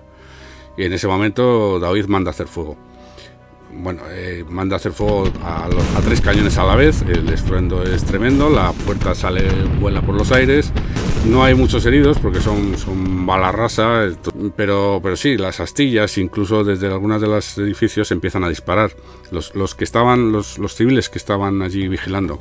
El caso es que hay, hay, hay heridos, hay muertos, y entonces eh, esto da, da la señal de para que para que los, franceses eh, preparen un, ataque. Inmediatamente David eh, manda a sacar los cañones al exterior y colocarlos cubriendo las calles que dan acceso al parque. El teniente Ruiz, que pertenece a los voluntarios, eh, se ha unido a la, rebelión y, se le da el mando de uno de los cañones. En el parque todos están exultantes. la alegría de ver cómo han salido huyendo, han puesto en fuga al, ejército de Napoleón eh, se une el, entusiasmo de ver que nuevos madrileños se unen a la lucha. Precisamente es la partida de Molina. aquí aparece ya el cerrajero otra vez. Otra vez Molina, eh, que, con los suyos se, incorpora a la lucha. Eh, a la vez, Velarde une un grupo para que proteja a los artilleros, ya que están luchando sin defensa. Todos, todos ocupan sus puestos, y porque los franceses se están reagrupando y, y va a haber un nuevo ataque en esos, en esos con el fuego, con el fuego enemigo, eh, el teniente Ruiz cae mal herido. Es, el primer disparo que recibe. Él continúa en la lucha. empiezan a caer más víctimas eh, de un lado y de otro. Del convento de Maravillas eh, salen a buscar a los heridos monjas eh, que, los lo, que pueden los curan sobre la marcha, otros los, los, retiran de, la calle para, para, hacerles curas. El convento de maravillas que aún, eh, está, aún está, allí, ¿no? Pero que, sigue hoy en pie, ¿no? bueno, como, tantos, como tantos edificios religiosos, pues eh, el, el, rey que vino después, José I, el hermano del francés, lo ha mutilado Lo mutiló y le quitó huertas y parte del convento y ahora lo que queda es la iglesia. Eso todavía se, se puede ver y está al lado de la plaza actual plaza del 2 de mayo que conserva un arco de la entrada al parque de Monteleón restaurado. Vamos a intentar, vamos a intentar, y como siempre ya hemos dicho antes, vamos a intentar colgar fotografías, todas las que encontremos del Parque Monteleón, ¿no? del plano de la zona, para que os hagáis una idea de lo que estamos hablando. Y, bueno, y contabas que las monjas salen a recoger heridos de un bando y otro, me imagino, ¿no? Sí, sí, sí, no, ahí, no hay distinción. Las monjas eh, ven a los que están heridos. Eh, los que tienen más próximos, además, son, son los franceses, porque es, es, la posición que tomaron los franceses, donde están las puertas del convento, eh, y sin distinción de nacionalidad. Hay, hay, hechos de, significados de civiles, como un nombre que pasó a la historia, como el de Clara del Rey, que es, una mujer que, acudió a luchar con su familia, eh, con su marido y con dos hijos. Eh, esta murió por un, por un disparo, bueno, por un, por un cascote de, metralla que le dio en, la sien. O sea que Clara del Rey, vamos a centrarnos, Clara del Rey, esa mujer acude con su, su marido. Con su familia. Eh, bueno, o sea, no, Clara del Rey, acude la familia completa, marido, la mujer y dos hijos a defender el parque de Montaleón. ¿De qué estamos hablando? Me parece increíble ese caso. O sea, vamos a ver, que son hechos que si hoy nos los planteamos, parecen de otro, de otro planeta. O sea, que, que la familia entera acude al parque de Montaleón a defender el parque a defender su patria, su rey, su estatus, me parece me parece impresionante, impresionante. Bueno, perdona, continúa. No, no. Este, bueno, pues la lucha sigue, como decía, y bueno, las fuerzas eh, francesas, pues, pues son, son impresionantes. Y entonces están a punto de alcanzar la, puerta de, del parque de artillería cuando de repente aparece una persona, eh, un, un, hombre con, con, una, con un trapo blanco en la punta de, de una espada. Eh, le reconocen por el uniforme, es, es, del cuerpo de voluntarios y, entonces se detiene el fuego.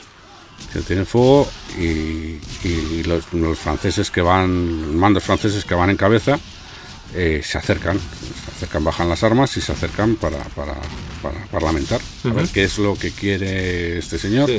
Y con la esperanza de que, de que, de que de un final feliz, que, que evite que, que, siga derramándose sangre de un lado y de otro. No se sabe bien, pero accidentalmente o, o, porque no quiere o no acepta el que pueda haber una negociación, eh, un, uno de los, de los artilleros, o un civil, artillero, hace, eh, que está oficiando de artillero, eh, hace fuego. Hace sobre, fuego, sobre, de la bandera blanca. hace fuego sobre los franceses. Eh, tiene apuntado, o sea, los, los, los, soldados franceses que están en cabeza mueren. Y, y, los demás se ponen en fuga. Entonces, el, mando francés que se había acercado a parlamentar con, con, con los responsables españoles eh, caen prisioneros. O sea, tienen eso sí ha salvado porque estaban sobrepasado la línea de los cañones para, para poder negociar y caen prisioneros. El artillero español, el, que, es, que, es, un civil, eh, teme que pueda haber un acuerdo en el cual los civiles son los que van a salir perdiendo. O sea, ¿tú crees que, ese disparo se puede producir porque el español no quiere? sí. yo, yo creo que sí, de lo que he leído, eh, en muchos sitios se dice que es un accidente, que, eh, hay, que luego el artillero se excusa diciendo que es que ha visto movimiento entre los franceses, hostiles, eh, pero bueno, el caso es que a esas alturas y a la vista de que este enviado lo que viene es a pedir paz, ya los, los militares saben que, por un lado, no van a recibir apoyo, y por otro los militares españoles me refiero no van a recibir apoyo y, saben que con este último este último acto los franceses van a entrar a, a, degüello así que no les queda más que intentar eh, apurar los últimos cartuchos y así hacen. Y defender y defender el álamo. Y defender este este álamo eh, a sangre y fuego. Y para ello pues incluso tienen que recurrir a, a, cargar los cañones ya con piedra de chispa porque ya no les queda metralla Piedra de eh, chispa, perdona, que bueno, perdona. Piedra de chispa, que es? Explícalo un poquito. Son piedras, eh, es, es, el pedernal que se utiliza para, para crear la chispa que pueda empezar la, la, eh, la ignición de la pólvora en, los fusiles. En los fusiles de avancarga, que son los que se utilizaban en aquella época. Entonces, en, en la piedra de Chispa, pues eh, ese pedernal, pues había reservas en todos los cuarteles y más en un cuartel de artillería. Y lo utilizan como metralla, entonces. Sí, porque ya han agotado la munición, ya Sí. han agotado las balas. Tremendo. Entonces tienen que recurrir a eso. Pero el caso es que Murat ya ha tenido conocimiento de lo que ha pasado, ha mandado a la brigada de Lefranc para que se incorpore al ataque. Este ha colocado cañones a la- a- al emboque de la calle. eh, ya todo está perdido. Eh, un- consiguen disparar, acertar en la espalda de, de- de Velarde, algo un, un acto que se considera poco honorable y se discute de que pudo ser a traición y, y Daoiz está herido, gravemente herido, eh, también también el teniente Ruiz eh, ha sido eh, eh, ha vuelto a, a sufrir una herida, esta ya de mayor gravedad. Eh, las fuerzas empiezan a, a- a flaquear, eh, todo está todo está perdido. Entonces los, los, los civiles, viendo lo que lo que se avecina, empiezan a saltar la tapia y buscar Y empezar a intentar, intentar sal- quien pueda, ¿no? la vida, Claro. sí. Oye, ¿cuántos, cuántos eh, más o menos, no sé, me muchos, muchas cifras por ahí, pero ¿cuántos, cuántos franceses eh, cargan contra, contra el Parque Monteleón en las últimas cargas? Para hacer una idea de la, de la- del contingente francés que carga contra el parque. Sí, una, una barbaridad. Los, los, la última carga esa que había mandado Murat es del orden de 2.000 soldados. 2.000. Sí, sí, sí. Madre mía. Es impresionante. O sea, no había, ya no había posibilidad. Eh, Madre mía. Eso era, era indefendible. Increíble, de verdad que es increíble. Eh, bueno, Así pues, que los, los, lo que te decía, los, los, Sí, los sí. madrileños, los que están en el parque, saltan la tapia y buscan, buscan refugio. Uno de ellos es Molina, que vuelve a su casa saltando de salta tapia. la tapia, Sí, sí. La o sea, tapia que sale de Madrid. Bueno, eso ya es ¿eh? increíble. Espera un momento. O sea, que, resulta que muchos saltan la tapia del cuartel, porque claro, hay tejados, ¿no? Son calle, callejes, callejuelas estrechas que pueden saltar ¿no? por... de huerta en huerta De y huerta. al final acaba llegando a la, a la de una amiga, de una conocida y el sable que porta lo, lo lanza en el interior del pozo para intentar llegar desarmado a su casa, donde al final consigue llegar. Y eso, eso, es, eso es la mayoría de los que están en el parque. Claro, el parque, decimos, claro, dice, ¿cómo se salta en el parque si está rodeado de franceses? Que realmente el parque, que, repetimos, el parque de Monteleón era una zona que decía, digamos, frontera, o era, era las, era ya, digamos, la, la parte que daba la tapia de Madrid, al tapial de Madrid, decía, las, las últimas construcciones. Claro, entonces era un parque muy grande. Luego, a ver si podemos, la digo, repito, podemos colgar alguna fotografía de cómo era el parque de Monteleón. Claro, entonces es un parque enorme, con jardines, con huertas, con, con tapiales, con tal. Entonces la gente se. O sea, Sí. hay posibilidad de, de escapar de allí. Y hay una tapia que era el borde de Madrid. El borde de Madrid. Eh, eh, desde ahí se sale a, de Madrid. Porque los franceses centran el ataque sobre la, sobre El- la puerta. las calles que dan a la eh, puerta. y el resto queda, digamos, desprotegido. Vale, vale. Porque Sí. hay un poco, poco entender cómo, es, cómo, cómo escapan de ellos. O sea, que el amigo Blas Molina salta y se. Y consigue, es un- es personaje. consigue- sí, este, de este se sabe porque Tiene más vidas que un gato. escribió y bueno, pues estuvo, estuvo en todos sitios. Increíble, increíble. Los, hay otros que son los que colocaron en, las, en los balcones de, de las casas para poder vigilar y hacer fuego desde allí, que, que eso es lo que hacen es, es esconderse en los tejados, en los desvanes, esperando a que llegue la noche. Luego al llegar la noche ya de ahí consiguen escapar. Claro, que es una, también hay que entender que es una, no es una batalla en todas reglas, es una, casi una guerrilla urbana, se convierte en una guerrilla urbana y bueno, y los, y los, y los, eh, los sublevados madrileños realmente tienen opciones de, como decía Miguel, de, de esconderse en multitud de, en multitud de lugares y con la, con la ayuda de la población, evidentemente.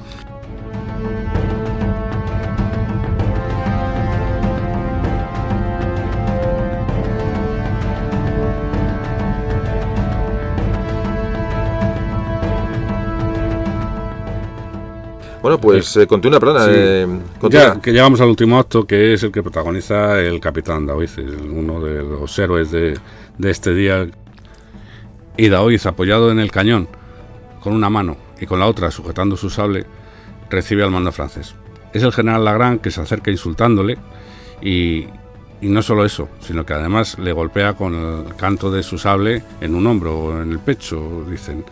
Le- le- le- encima, encima le vacila, ¿no? Sí, no, ya, ya, ya lo- todo está perdido. y David no puede soportar que encima le, le llamen traidor, porque además es que le insultan en francés. Él, él- él conoce el francés.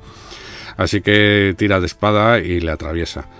Pero eso eh, crea la reacción de, de los, los ganaderos que le, que le rodean, granaderos franceses, que, que le, a- le- le atraviesan con sus bayonetas. Y queda herido de muerte. Es la una de la tarde. Una de la tarde. y Monteleón ya se puede decir nuestro en nuestro último bastión nos cae. Ya el, el, teniente Arango, que es el que se ha ocupado de abrir el cuartel por la mañana, eh, va a ser el encargado de cerrarlo igual. Eh, hay un médico francés intenta salvar la vida al capitán David. Velarde ha muerto y el capitán David agoniza. Es transportado en una escalera de mano a su casa de la calle Ternera, donde recibe los santos sacramentos. Ante el temor de que ambos cuerpos sean profanados, son trasladados a la próxima cercana iglesia de San Martín y ahí son enterrados en secreto. Se, les vela por la noche y por la mañana se les encierra, hasta esperar eh, un momento donde poderlos trasladar a otro sitio. En la compañía de voluntarios del Estado, que había estado en el recinto, se le reconoce el que han protegido a, a los soldados franceses y se les deja marchar sin importunarles. El, teniente Ruiz, que ha sido herido y, gravemente herido, eh, es escondido. Se le, se le, esconde para que huya de Madrid antes de que pueda sufrir las represalias. Pero, su, como decía antes, sus heridas se agravan y fallece un año después, el 13 de marzo, en Trujillo.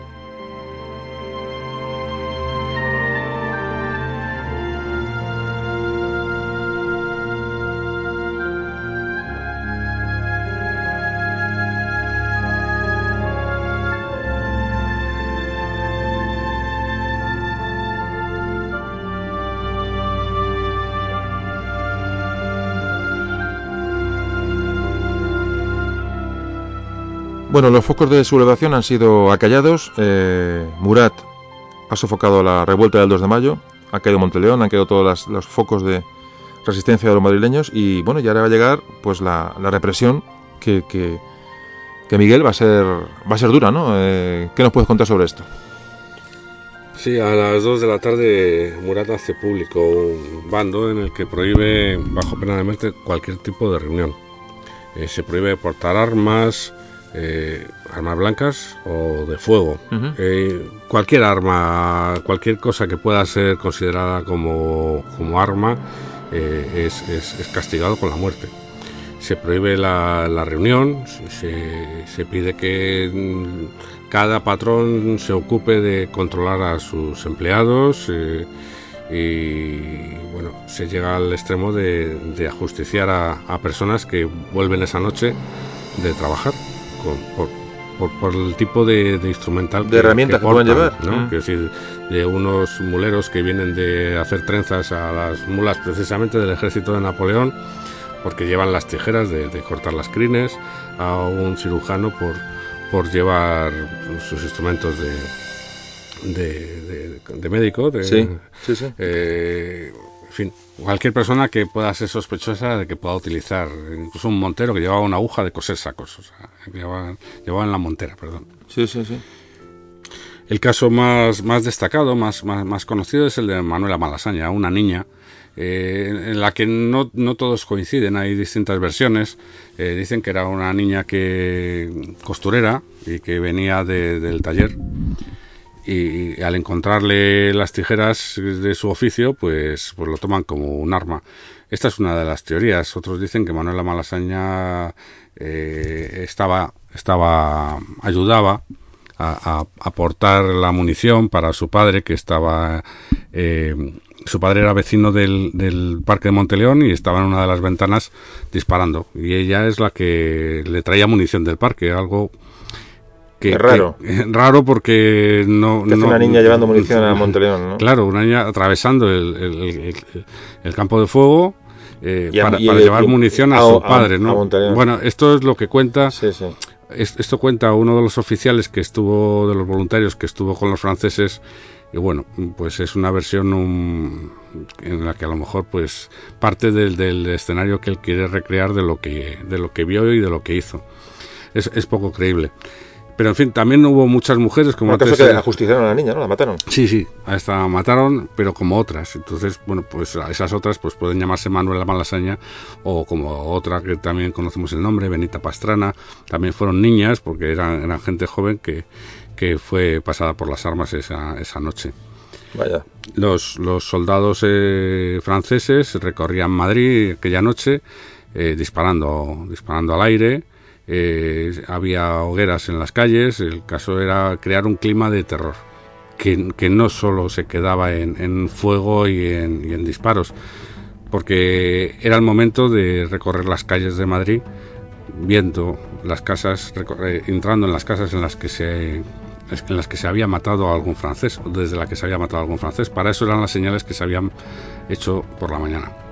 Se entraba en las casas y dependiendo de- del grado de participación se mataba a los, a los que estaban dentro y se quemaba eh, y se quemaba en algunos casos se quemaban las casas. Bueno, la, la represión evidentemente fue fulminante y, y- y además y dura y, y todo lo que digamos todo lo que digamos es, es poco.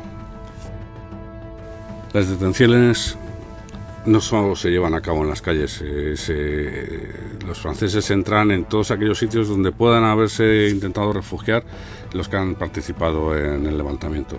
En las iglesias, en las tabernas, en los hospitales, en sus casas, en conventos, en cualquier sitio. Eh, se persigue a los heridos hasta en el interior de sus propios domicilios. Si allí se les encuentra, se les da muerte si no se encuentra nadie en aquellos domicilios que hayan sido señalados por la mañana con la- el aspa en la puerta, se incendian los domicilios. Eso sí, antes se desvalijan. Todo se desvalija. El Palacio de los Duques de Híjar, que fue desde, el- desde uno de los que se disparó por la mañana al tal Dumesnil cuando cruzaba la, la Puerta del Sol, es, es desvalijado eh, incluso llevándose un- un- unos, unos baúles donde había monedas. Es, eh, o sea, se llevan cuadros, se sí, llevan. saqueo, se llevan- un es- saqueo en es- toda es regla. bestial. El, el- el comandante de los mamelucos tiene que mandar a, una, a, a uno de los suyos para que hagan salir a los mamelucos que están ahí desvalijándolo, porque es que no se están ocupando de, de- de sofocar la rebelión, sino de desvalijar el palacio. Madre mía. O sea, es, es salvaje. Eh, pero pero no, no ya este que ha sido que ha sido un, foco de, agresión, sino el, del el palacio del marqués de Villescas que estaba en la calle Alcalá, todo todo todo todo lo todo aquello donde puedan encontrar eh, algo importante, algo de valor es saqueado. Las sentencias de muerte son de aplicación inmediata. Esas, esas, esas sentencias de muerte que se han hecho después de un juicio en, fran- en el que se han leído en los cargos en francés. Vale, o sea, juicios, eh, Sí, sí. por llamarles algo, ¿no? Sí. Eh, son de aplicación inmediata y, y se hacen en, en distintos sitios de, de Madrid. Eh, el más importante por la cantidad, una, en parte, eh, 43 fueron los fusilados. ¿Dónde? En Príncipe Pío. En Príncipe Pío. Por el cuadro de Goya, que representa esos fusilamientos.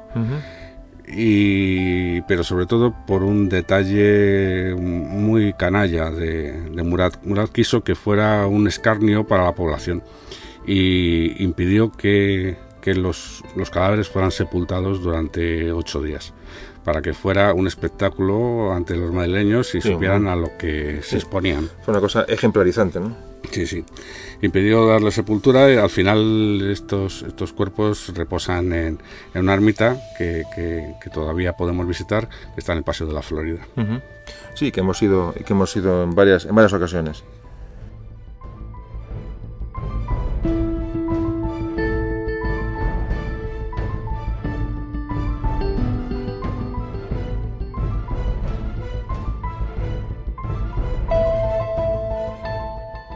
Bueno, Miguel, increíble el relato. Eh, oye, una pregunta que te quería hacer es ¿qué, qué fue de Blas, de Blas Molina, el, el cerrajero? ¿Sabemos algo, que, bueno, qué fue de, qué fue de su vida? ¿Qué, ¿Cuál fue su futuro después del, del 2 de mayo? Volvemos a tener noticias cuando ya ha acabado la guerra, ocho años después, eh, porque remite una carta a Fernando VII, el que había sido su defensor, para el que él había luchado y había sufrido. Eh, Molina ya tiene 56 años, ya, ya está cansado y pide lo que en justicia le corresponde, un- una gratificación, un reconocimiento de, de lo que ha luchado por, por el rey. Eso eh, ya lo han recibido otros madrileños. Eh, mucho de lo que sabemos del 2 de mayo es por las, los informes que, que se han redactado pidiendo, exponiendo sus méritos para... Durante, para la, pedir- durante la jornada del 2 de mayo, Sí, ¿no? sí, durante la jornada y, y- y- y que se reconoció. A este hombre, pues parece ser que, mm, según conocemos, a- a- hay dos cartas en las que le pide al rey y, y son las últimas noticias que, que hemos tenido de él.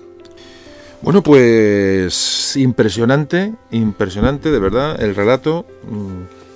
En fin, Miguel, que de verdad, de verdad que ha sido una maravilla. Eh, quería hacerte un- una pregunta, como siempre, de acabar. Por cierto, bueno, Miguel, como os comentaba al principio, es, amigo, eh, muy involucrado en, bueno, en, estudiar la historia de España y sobre todo en divulgarla, que es lo que aquí, para lo que aquí estamos y nos gusta hacer. Bueno, y quería decir que Miguel es profesor de instituto. Eh, pero no penséis, no, no diréis, ah, por fin, una persona que sabe historia, no. Miguel es profesor de física. Entonces, mi pregunta, Miguel, es, es eh, ¿qué atrae a un profe de física a, a- bucear de esta manera en el- bueno, en la historia de España, por supuesto, porque em, em, te conozco y sé que te encanta y te ha dado esa tecla, y sobre todo en el, en el 2 de mayo. ¿Cómo es? ¿Dónde encuentras la vena, la vena de la historia? ¿En qué? Eh, un poco, no sé, por, por- porque siempre, mm, realmente nunca, nunca, nunca te he preguntado esto ni nunca me lo has contestado de nuestras charlas, pero cuéntanoslo, así que la gente, que la gente lo sepa. Es algo puramente casual. A mí esta época nunca me había traído. Pero fue el, el aniversario, la celebración del segundo centenario, cuando un amigo me pidió que, que me informara un poco para, sobre el tema para preparar una, una visita, una visita a aquellos centros de, de- de Madrid que podían, donde podíamos revivir lo que pasó aquel día. Entonces, Ahí a par- empezaste, tiraste sí. de ese hilo y madre mía, a ¿no? partir de ahí empecé a... Y la verdad que me entusiasmó, vamos, hasta que no sé si se nota, pero la verdad es que el tema me, me apasiona. Eh, me apasiona lo que hicieron aquellos hombres, eh, lo que, lo hicieron ese día. No, la verdad es que, como os digo, eh, Miguel es, es un auténtico entendido. a- ya digo, y se, ha estudiado mm, todo lo que se puede estudiar. Ha habido en fuentes, evidentemente, válidas y, creíbles, dentro de la que, evidentemente, es nunca la verdad absoluta en la historia, siempre muy difícil de conseguir, pero os, garantizo que, que sabe mucho y, y lo ha vivido y es una, es una maravilla.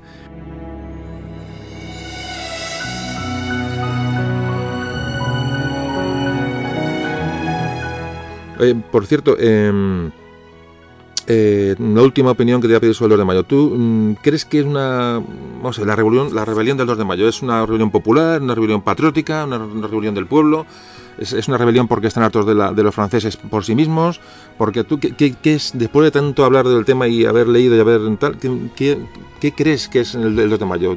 ¿Cuál es la chispa que enciende a, esos ciudadanos de Madrid? No todos, evidentemente, que salen salen a la calle a, a dejarse, a dejarse la, la piel y a dejarse la vida. Ya, eh, el problema es que sobre esto se ha escrito mucho y se ha escrito desde distintos intereses. Entonces, yo veo que ha habido de todo. O sea, aquello el hombre que tiene una botillería del que antes hablábamos, pues no obedece a más intereses que personales, por cómo él entiende que es la situación. Eh, quizá Molina pues era eh, obedecía a, los intereses de la clase que por las que siempre había luchado y de la que siempre había obtenido sus privilegios.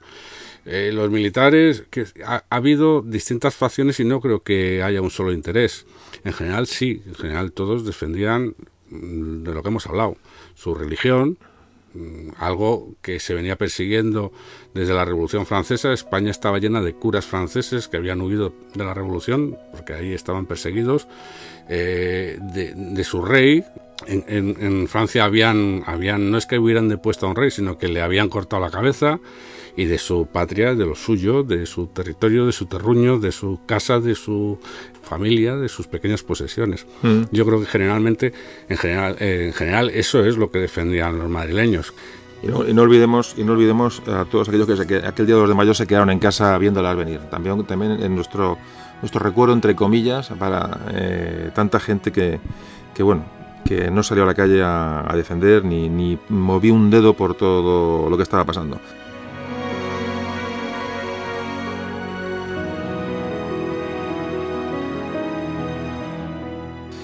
Eh, Miguel, eh, poco más.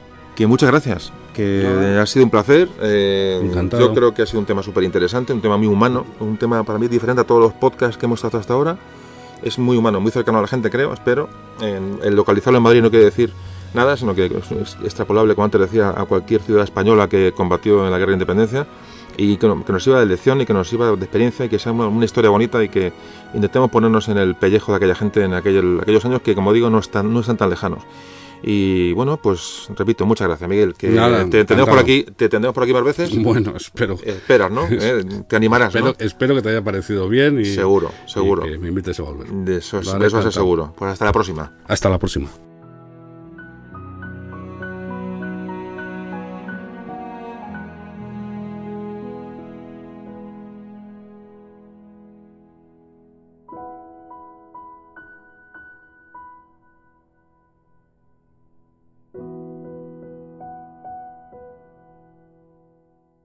Bueno, ¿qué pasó después del 2 de mayo? El 2 de mayo, bueno, pues, pues evidentemente eh, hay un bueno, hay un, sale de Madrid las noticias, prácticamente, sobre todo hablamos, se habla mucho de Móstoles, del pueblo de Móstoles, que está al sur de Madrid, donde se crea, se hace un famoso bando, el alcalde de Móstoles, que, que ha pasado la historia como, bueno, como digamos la declaración, ¿no? De, donde empieza la guerra de independencia, el levantamiento contra, contra Francia.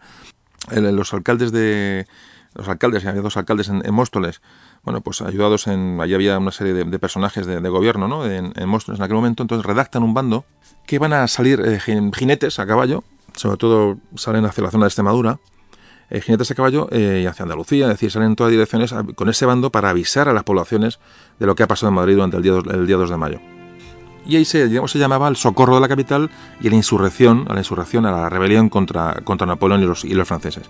yo voy a leer, voy a leer el, bando porque merece la pena, voy a, hacer, voy a hacerlo para que quede constancia y lo escuchéis. Dice lo siguiente. Señores justicias de los pueblos a quienes se presentare este oficio. De mí el alcalde ordinario de la Villa de Móstoles. Es notorio que los franceses apostados en las cercanías de Madrid y dentro de la corte han tomado la ofensa sobre este pueblo capital y las tropas españolas. Por manera que en Madrid está corriendo a estas horas mucha sangre. Somos españoles y es necesario que muramos por el rey y por la patria, armándonos contra unos pérfidos que, socolor de amistad y alianza, nos quieren imponer un pesado yugo, después de haberse apoderado de la augusta persona del rey. Procedan vuestras mercedes, pues, a tomar las más activas providencias para escarmentar tal perfidia, acudiendo al socorro de Madrid y demás pueblos, y alistándonos, pues no hay fuerza que prevalezca contra quien es leal y valiente, como los españoles lo son. Dios guarda a vuestras mercedes muchos años. Móstoles, 2 de mayo de 1808. Andrés Torrejón y Simón Hernández. Bueno, este es el bando real que, que, que salió a caballo con los con, correos hacia, bueno, hasta distintos, distintos lugares, que, que, bueno, como os digo, es un bando absolutamente demoledor, ¿no? Bueno, la reacción donde va llegando este bando es, es absolutamente de, bueno, de enardecimiento. Es decir, ya se sabía que los franceses estaban... Ya, o sea, nadie, nadie le sorprendió lo que pasó. Evidentemente, no la gente no es tonta, ¿no? Entonces era esto iba a llegar tarde o temprano. Solo que ya parece que los reyes están secuestrados. En Madrid ha habido... Claro, imaginaos lo que, lo que son los rumores hoy. Imaginaos que son los rumores de aquella época. Es decir, a saber lo que llegó de rumor de lo que había pasado en Madrid. Imagino que se, se contarían auténticas barbaridades, ¿no? La gente se enardece, la gente se alista. Las unidades eh, militares y unidades de voluntarios se van alistando en todos los pueblos por donde van pasando los, los correos. Hablamos de... Y esta rebelión inicial, digamos, tiene un freno. Tiene un freno porque, eh, fijaos, había una en qué se ampara el, alcalde de Móstoles ¿no? y algunas autoridades, digamos, eh, a nivel mm, pueblo o ciudades, o ciudades pequeñas para eh, convocar esta, esta rebelión. Se ampara y había una legislación en Castilla, una legislación pues, de, tradición, ¿no? que, está recogida en las, en las partidas de Alfonso X, Alfonso X el Sabio, Alfonso X de Castilla, que, eh, digamos, otorgaba a los ayuntamientos la, la, la potestad de de defender su, territorio en caso de invasión extranjera. Y, por supuesto, si faltaba el rey, si no había una autoridad real, estaban autorizados estos ayuntamientos, estos, como siempre, no hemos hablado de Edad Media hasta ahora, un día me meteré con la, con Edad Media, de estos, eh, espero que no, no a mucho tardar. Estas poblaciones eh, con fueros, ¿no? Estas poblaciones eh, de, la, de, bueno, de la España de la Reconquista prácticamente, pues tenían tenían esta, esta, esta atribución histórica ¿no? en sus raíces de poderse rebelar contra cualquier invasor, sobre todo si el poder real faltaba. Y esto es lo que, digamos, parece que ampara a estos alcaldes a, tomar por su cuenta, bueno, pues esta, esta, acción defensiva contra el, contra el francés. Lo que pasa que esto es una idea, digamos, medieval, ¿vale? Entonces, eh, bueno, pues estamos en el siglo XIX. Estamos en, como antes contaba, en, antes quiero decir antes en el podcast de Trafalgar y otros podcasts, hablamos de la que estamos en el siglo, siglo XVIII, fue el siglo de la, de la ilustración, ¿no? Eh, es decir, los conceptos pues habían cambiado mm, bastante. Había una gran disciplina contra eran monarquías absolutas y había una disciplina férrea con los, con los reyes, es decir, eh, los militares respetaban esa cadena de mando, esa jerarquía superior, y muchos militares y muchos eh, eh, muchas personas de, eh, de, la administración de la época pues no dio bueno no dio su, su, su, visto bueno a este a esta proclama de los de los ayuntamientos. Es decir eh, bueno hay que esperar que el rey diga el rey dónde está nadie sabía dónde estaba el rey nadie sabía nada de nada entonces bueno esto es precipitado o sea no podemos revelar porque cuatro mm, personajes de, de, bueno, de distintos pueblos eh, convoquen una, una, rebelión y un alistamiento de tropas. Es decir esto va a frenar en un principio luego no pero va a frenar un poco digamos la, una reacción que puede haber sido mucho más mucho más pronta pero el caso es que estas, estos, estas noticias van llegando, como digo, a distintos pueblos. Y bueno, no, no voy a narrar ni voy a contar lo que ocurre, pero hay, bueno, hay alistamientos y levantamientos de tropas en, por donde va pasando los correos. Hablamos del camino de Badajoz, eh, donde, donde eh, imaginaos, hay un jinete eh, un tal Pedro Serrano, que fue el que llevó el bando de independencia, de este bando de independencia de monstruos hasta Badajoz, iba cambiando por las casas que se llaman todos de postas, eh, pues cada 20, 15, 20 kilómetros cambiaba, cambiaba de caballo, tipo lo que, lo que se ha visto en muchas, muchas, habéis visto en muchas películas, ¿no? Y hasta iba, iba dando copias de ese pliego, de, esa, de, esa, de ese bando, a las autoridades civiles y militares que se iban encontrando pues, en las poblaciones, por las poblaciones por las que iba pasando. Hablamos donde, en, por ejemplo, en Navalcarnero, en Madrid, donde el alcalde llama a una movilización de tropas automáticas de voluntarios. En Talavera de la Reina, donde hay un regimiento suizo y, al que se le unen voluntarios de, la comarca. En Trujillo, eh, en todos los pueblos de, donde se va pasando, en Badajoz. Parece que el capitán general que estaba en, Extremadura, en principio duda, pero luego eh, parece que, empieza a, a, los regimientos que tenía en la zona a completarlos con voluntarios. Eh, bueno, esto ocurre por todos los sitios. Eh, la noticia de esta matanza, de la matanza de Cubo Madrid, va a llegar a todos los lados, pero, como os decía, eh, se va a contrarrestar los primeros días, eh, los primeros días, con unas, mm, otros contrabandos, digamos, llamando a la calma a la, población. Es decir, el francés es nuestro, nuestro aliado, vamos a ver qué pasa. Mm, se mandan mandos, bueno, pues para calmar la situación, porque realmente en España hay 100.000 soldados franceses. Hay un gran ejército ya ocupando la península y, bueno, y, las, todos los movimientos que se hagan tienen que ser con, cautela y más o menos eh, organizados. El verdadero momento en el que se produce ya la, el estallido de la guerra de independencia y, bueno, y, donde se aglutinan todas las, todas las, las voluntades a un mismo tiempo es cuando a finales de mayo llega la noticia y se difunde que los reyes de España han abdicado en favor de Napoleón en Bayona. En, el temor, han tocado, han tocado a los españoles su rey, que es intocable. Es decir, además, además vamos, a, intentar ver con los ojos de aquella época que esa gente que pensaba. Mm, como os digo, han tocado a su rey, que eran semidios. Eh, van a entrar los franceses revolucionarios que son anti, anticlericales, con lo, por, con lo que significaba la, religión católica en España en aquel momento. Los franceses estaban vistos, eran vistos como auténticos, eh, auténticos eh, salvajes y automáticamente el pueblo reacciona. Y se, y se forman automáticamente mmm, en cada provincia una junta una junta de gobierno. Es decir una junta que ahora ahora sí ante la ya se sabe que el reino está. Y hay que hay que hay que autogestionar la situación ¿eh? no se reconoce por supuesto al, al, al mando francés la, el, el, cambio de, de, dinastía en favor de los de los Bonaparte y se van a crear juntas provinciales prácticamente en cualquier rincón de España. Estas juntas eh, van a, son las que van a, a organizar la, la, la, resistencia van a aglutinar al ejército van a aglutinar a, a los poderes, eh, digamos, de la, de la, monarquía borbónica y son los que van a, van a organizar la defensa y van a organizar, bueno, lo que sería la guerra de la independencia en España. Hay que decir que el momento que Inglaterra, eh, bueno, en Inglaterra llegan noticias de lo que está pasando en España, automáticamente reconocen como rey de España a Fernando VII. Eh, lógicamente su, enemigo en ese momento, España estaba absolutamente neutralizada como, como, de momento como enemigo, el problema era Napoleón en el continente, el problema era su comercio, el problema era la expansión de este, de este imperio, nuevo imperio de, Fran de Francia, que como siempre digo, fijaos, eh, derrocaron a su rey, derrocaron la monarquía en una, una revolución para poner a este, a ese tirano, ¿no? a este a este personaje que no, no dejaba de ser un, bueno, muy inteligente, eh, todo lo que queramos, un personaje de altura en la historia, no cabe duda, en la historia universal y que pasó, con, bueno, evidentemente, con, con letras mayúsculas a la historia, pero lo que era Napoleón, evidentemente, todo el mundo, todo el mundo lo sabe. Y bueno, y los ingleses, evidentemente, ante, esta, ante este embate que los franceses producen en Europa, pues reaccionan reconociendo a Fernando VII y, de hecho, como todos sabéis, van a mandar un ejército que estaba destinado a atacar Sudamérica, a atacar Buenos Aires. Fijaos, si os acordáis del podcast de de Buenos Aires, ¿no? de, la, de, la, defensa de Buenos Aires, comentábamos que ese ejército inglés que mandaba eh, el duque de Wellington, eh, que estaba presto para embarcar hacia América y atacarnos, cambia de orientación ante los acontecimientos y mm, se dirige a la península ibérica para combatir a los franceses aquí.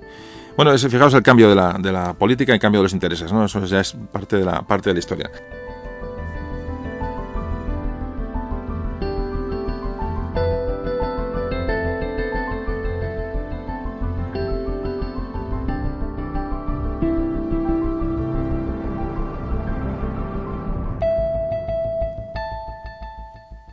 Pues vamos a ir finalizando el audio de hoy.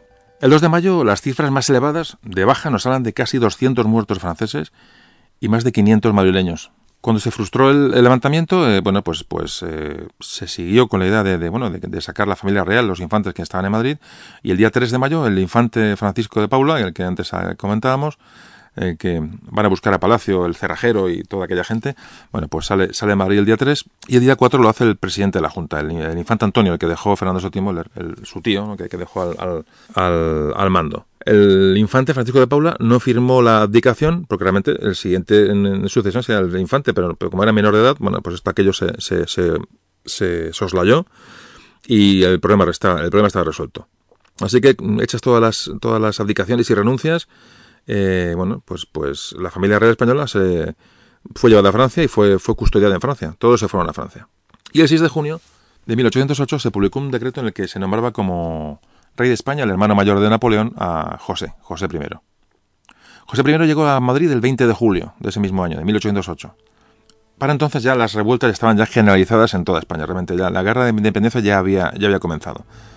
Fue proclamado José I rey el, el 25 de julio en Madrid pero se produjo las juntas estas que antes eh, comentaba, habían, habían organizado los ejércitos y eh, en un capítulo que probablemente tratemos con seguridad en un capítulo aparte, se produce la batalla de Bailén. Se batalla de Bailén el 19 de julio. Las tropas francesas que luchan en Bailén iban a recorrer Andalucía, es decir, a tomar posesión de las, de las, de las zonas a la influencia del rey de Francia, el nuevo rey de Francia, pero sobre todo iban a, eh, intentar rescatar los restos de la flota francesa que estaban en, Cádiz. Después de, después, de, después, mm, después de Trafalgar, la flota francesa se refugia, se refugia, en Cádiz, pero se produce en estos años el cambio de alianzas. Es decir, ya los franceses no son amigos como eran en Trafalgar, sino ahora son enemigos. Automáticamente las tropas españolas cercan a los franceses en Cádiz y son tomados prisioneros. Bueno, pues eh, la intención de este ejército del general Dupont era llegar hasta Cádiz para liberar a los franceses sobrevivientes de la batalla de Trafalgar, que eran muchos. ¿Qué ocurre? Pues que se encuentra con el ejército español de, Castaños y de Reading en Bailén. Son derrotados en la batalla de Bailén y eh, la, cambia las tornas. Eh, José I tuvo que huir de Madrid ante, la, ante esta derrota de las eh, tropas francesas en Bailén que se produjo el 19 de julio de 1808. O la reacción fue, fijaos, estamos hablando del 19 de julio de 1808, eh, eh, prácticamente dos meses y pico después de, los hechos del, 2 de mayo, es decir, que, la actividad ya es frenética. Bueno, pues tal se pone la cosa que las tropas españolas llegan a Madrid, evidentemente ya José I ha tenido que dejar la ciudad y ese mismo año Napoleón tiene que venir en persona, en diciembre, se produce la batalla, la batalla de Somosierra, eh, Napoleón pero viene ya en persona con sus ejércitos a poner eh, las cosas en su sitio y vence a los españoles en, la batalla de Somosierra entrando en Madrid. Y a partir de aquí eh, se repone en el trono otra vez José I y ya se, desarrolla, se va a desarrollar la, larga guerra de independencia que va, que va a durar hasta 1814. Hay que decir que en 1814, cuando acaba la guerra, Fernando VII es restituido como rey de España y Carlos IV, ¿qué pasó con su padre? Carlos IV, bueno, pues fue mm, su propio hijo, Fernando VII, eh, le mantuvo desterrado, eh, bueno, por temor a que, a que, bueno, a que le disputara la corona. Lo desterró a, fuera de España y Carlos IV y su esposa, María Luisa de Parma, murieron exiliados en Roma. Y así finalizó la invasión francesa, eh, la guerra de independencia, bueno, una guerra de independencia que comenzó, comenzó con esos gritos de Blas Molina, ¿no? ese cerrajero que hemos comentado, a las puertas del Palacio Real. Eh, aquella mañana del 2 de mayo de 1808. Y ahora sí, acabamos. El 2 de mayo fue una escaramuza aislada que apenas mereció unos renglones en la, en la historia universal. Pero para nosotros supuso mucho más.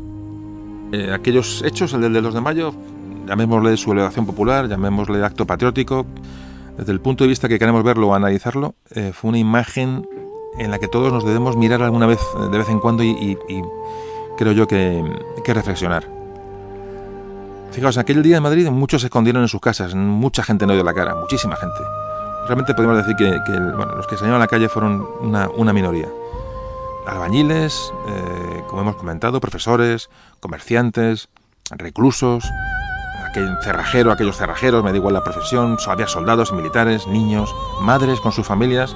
Aquella gente salió a defender algo muy grande, algo que no, no alcanzo a explicar, no, no, pero que todos seguro que comprenderéis y comprendéis tras, tras haber escuchado todo lo que hemos relatado hoy. Pues es un relato que estoy seguro todos conocíais, seguro, pero que hoy hemos recordado de nuevo. Y hoy nosotros aquí hablando y vosotros escuchando, estoy seguro que hemos sentido haber estado juntos en eh, allí en el Palacio Real, en la Puerta del Sol de Madrid, eh, en la Plaza Mayor o en el cuartel de Monteleón. Hoy hemos estado acompañando a aquellas, a aquellas gentes. Así que ahora ya para acabar, solo os pido que, que este ejemplo de entrega, pues que no caiga en el olvido. Y os encarguéis de contarlo eh, a los cuatro vientos. Pues para que vuestros hijos pues se lo cuenten a sus hijos, como ha pasado hasta ahora. De verdad que estoy seguro de que entre todos lo vamos a conseguir. Hasta pronto. Memorias de un tambor.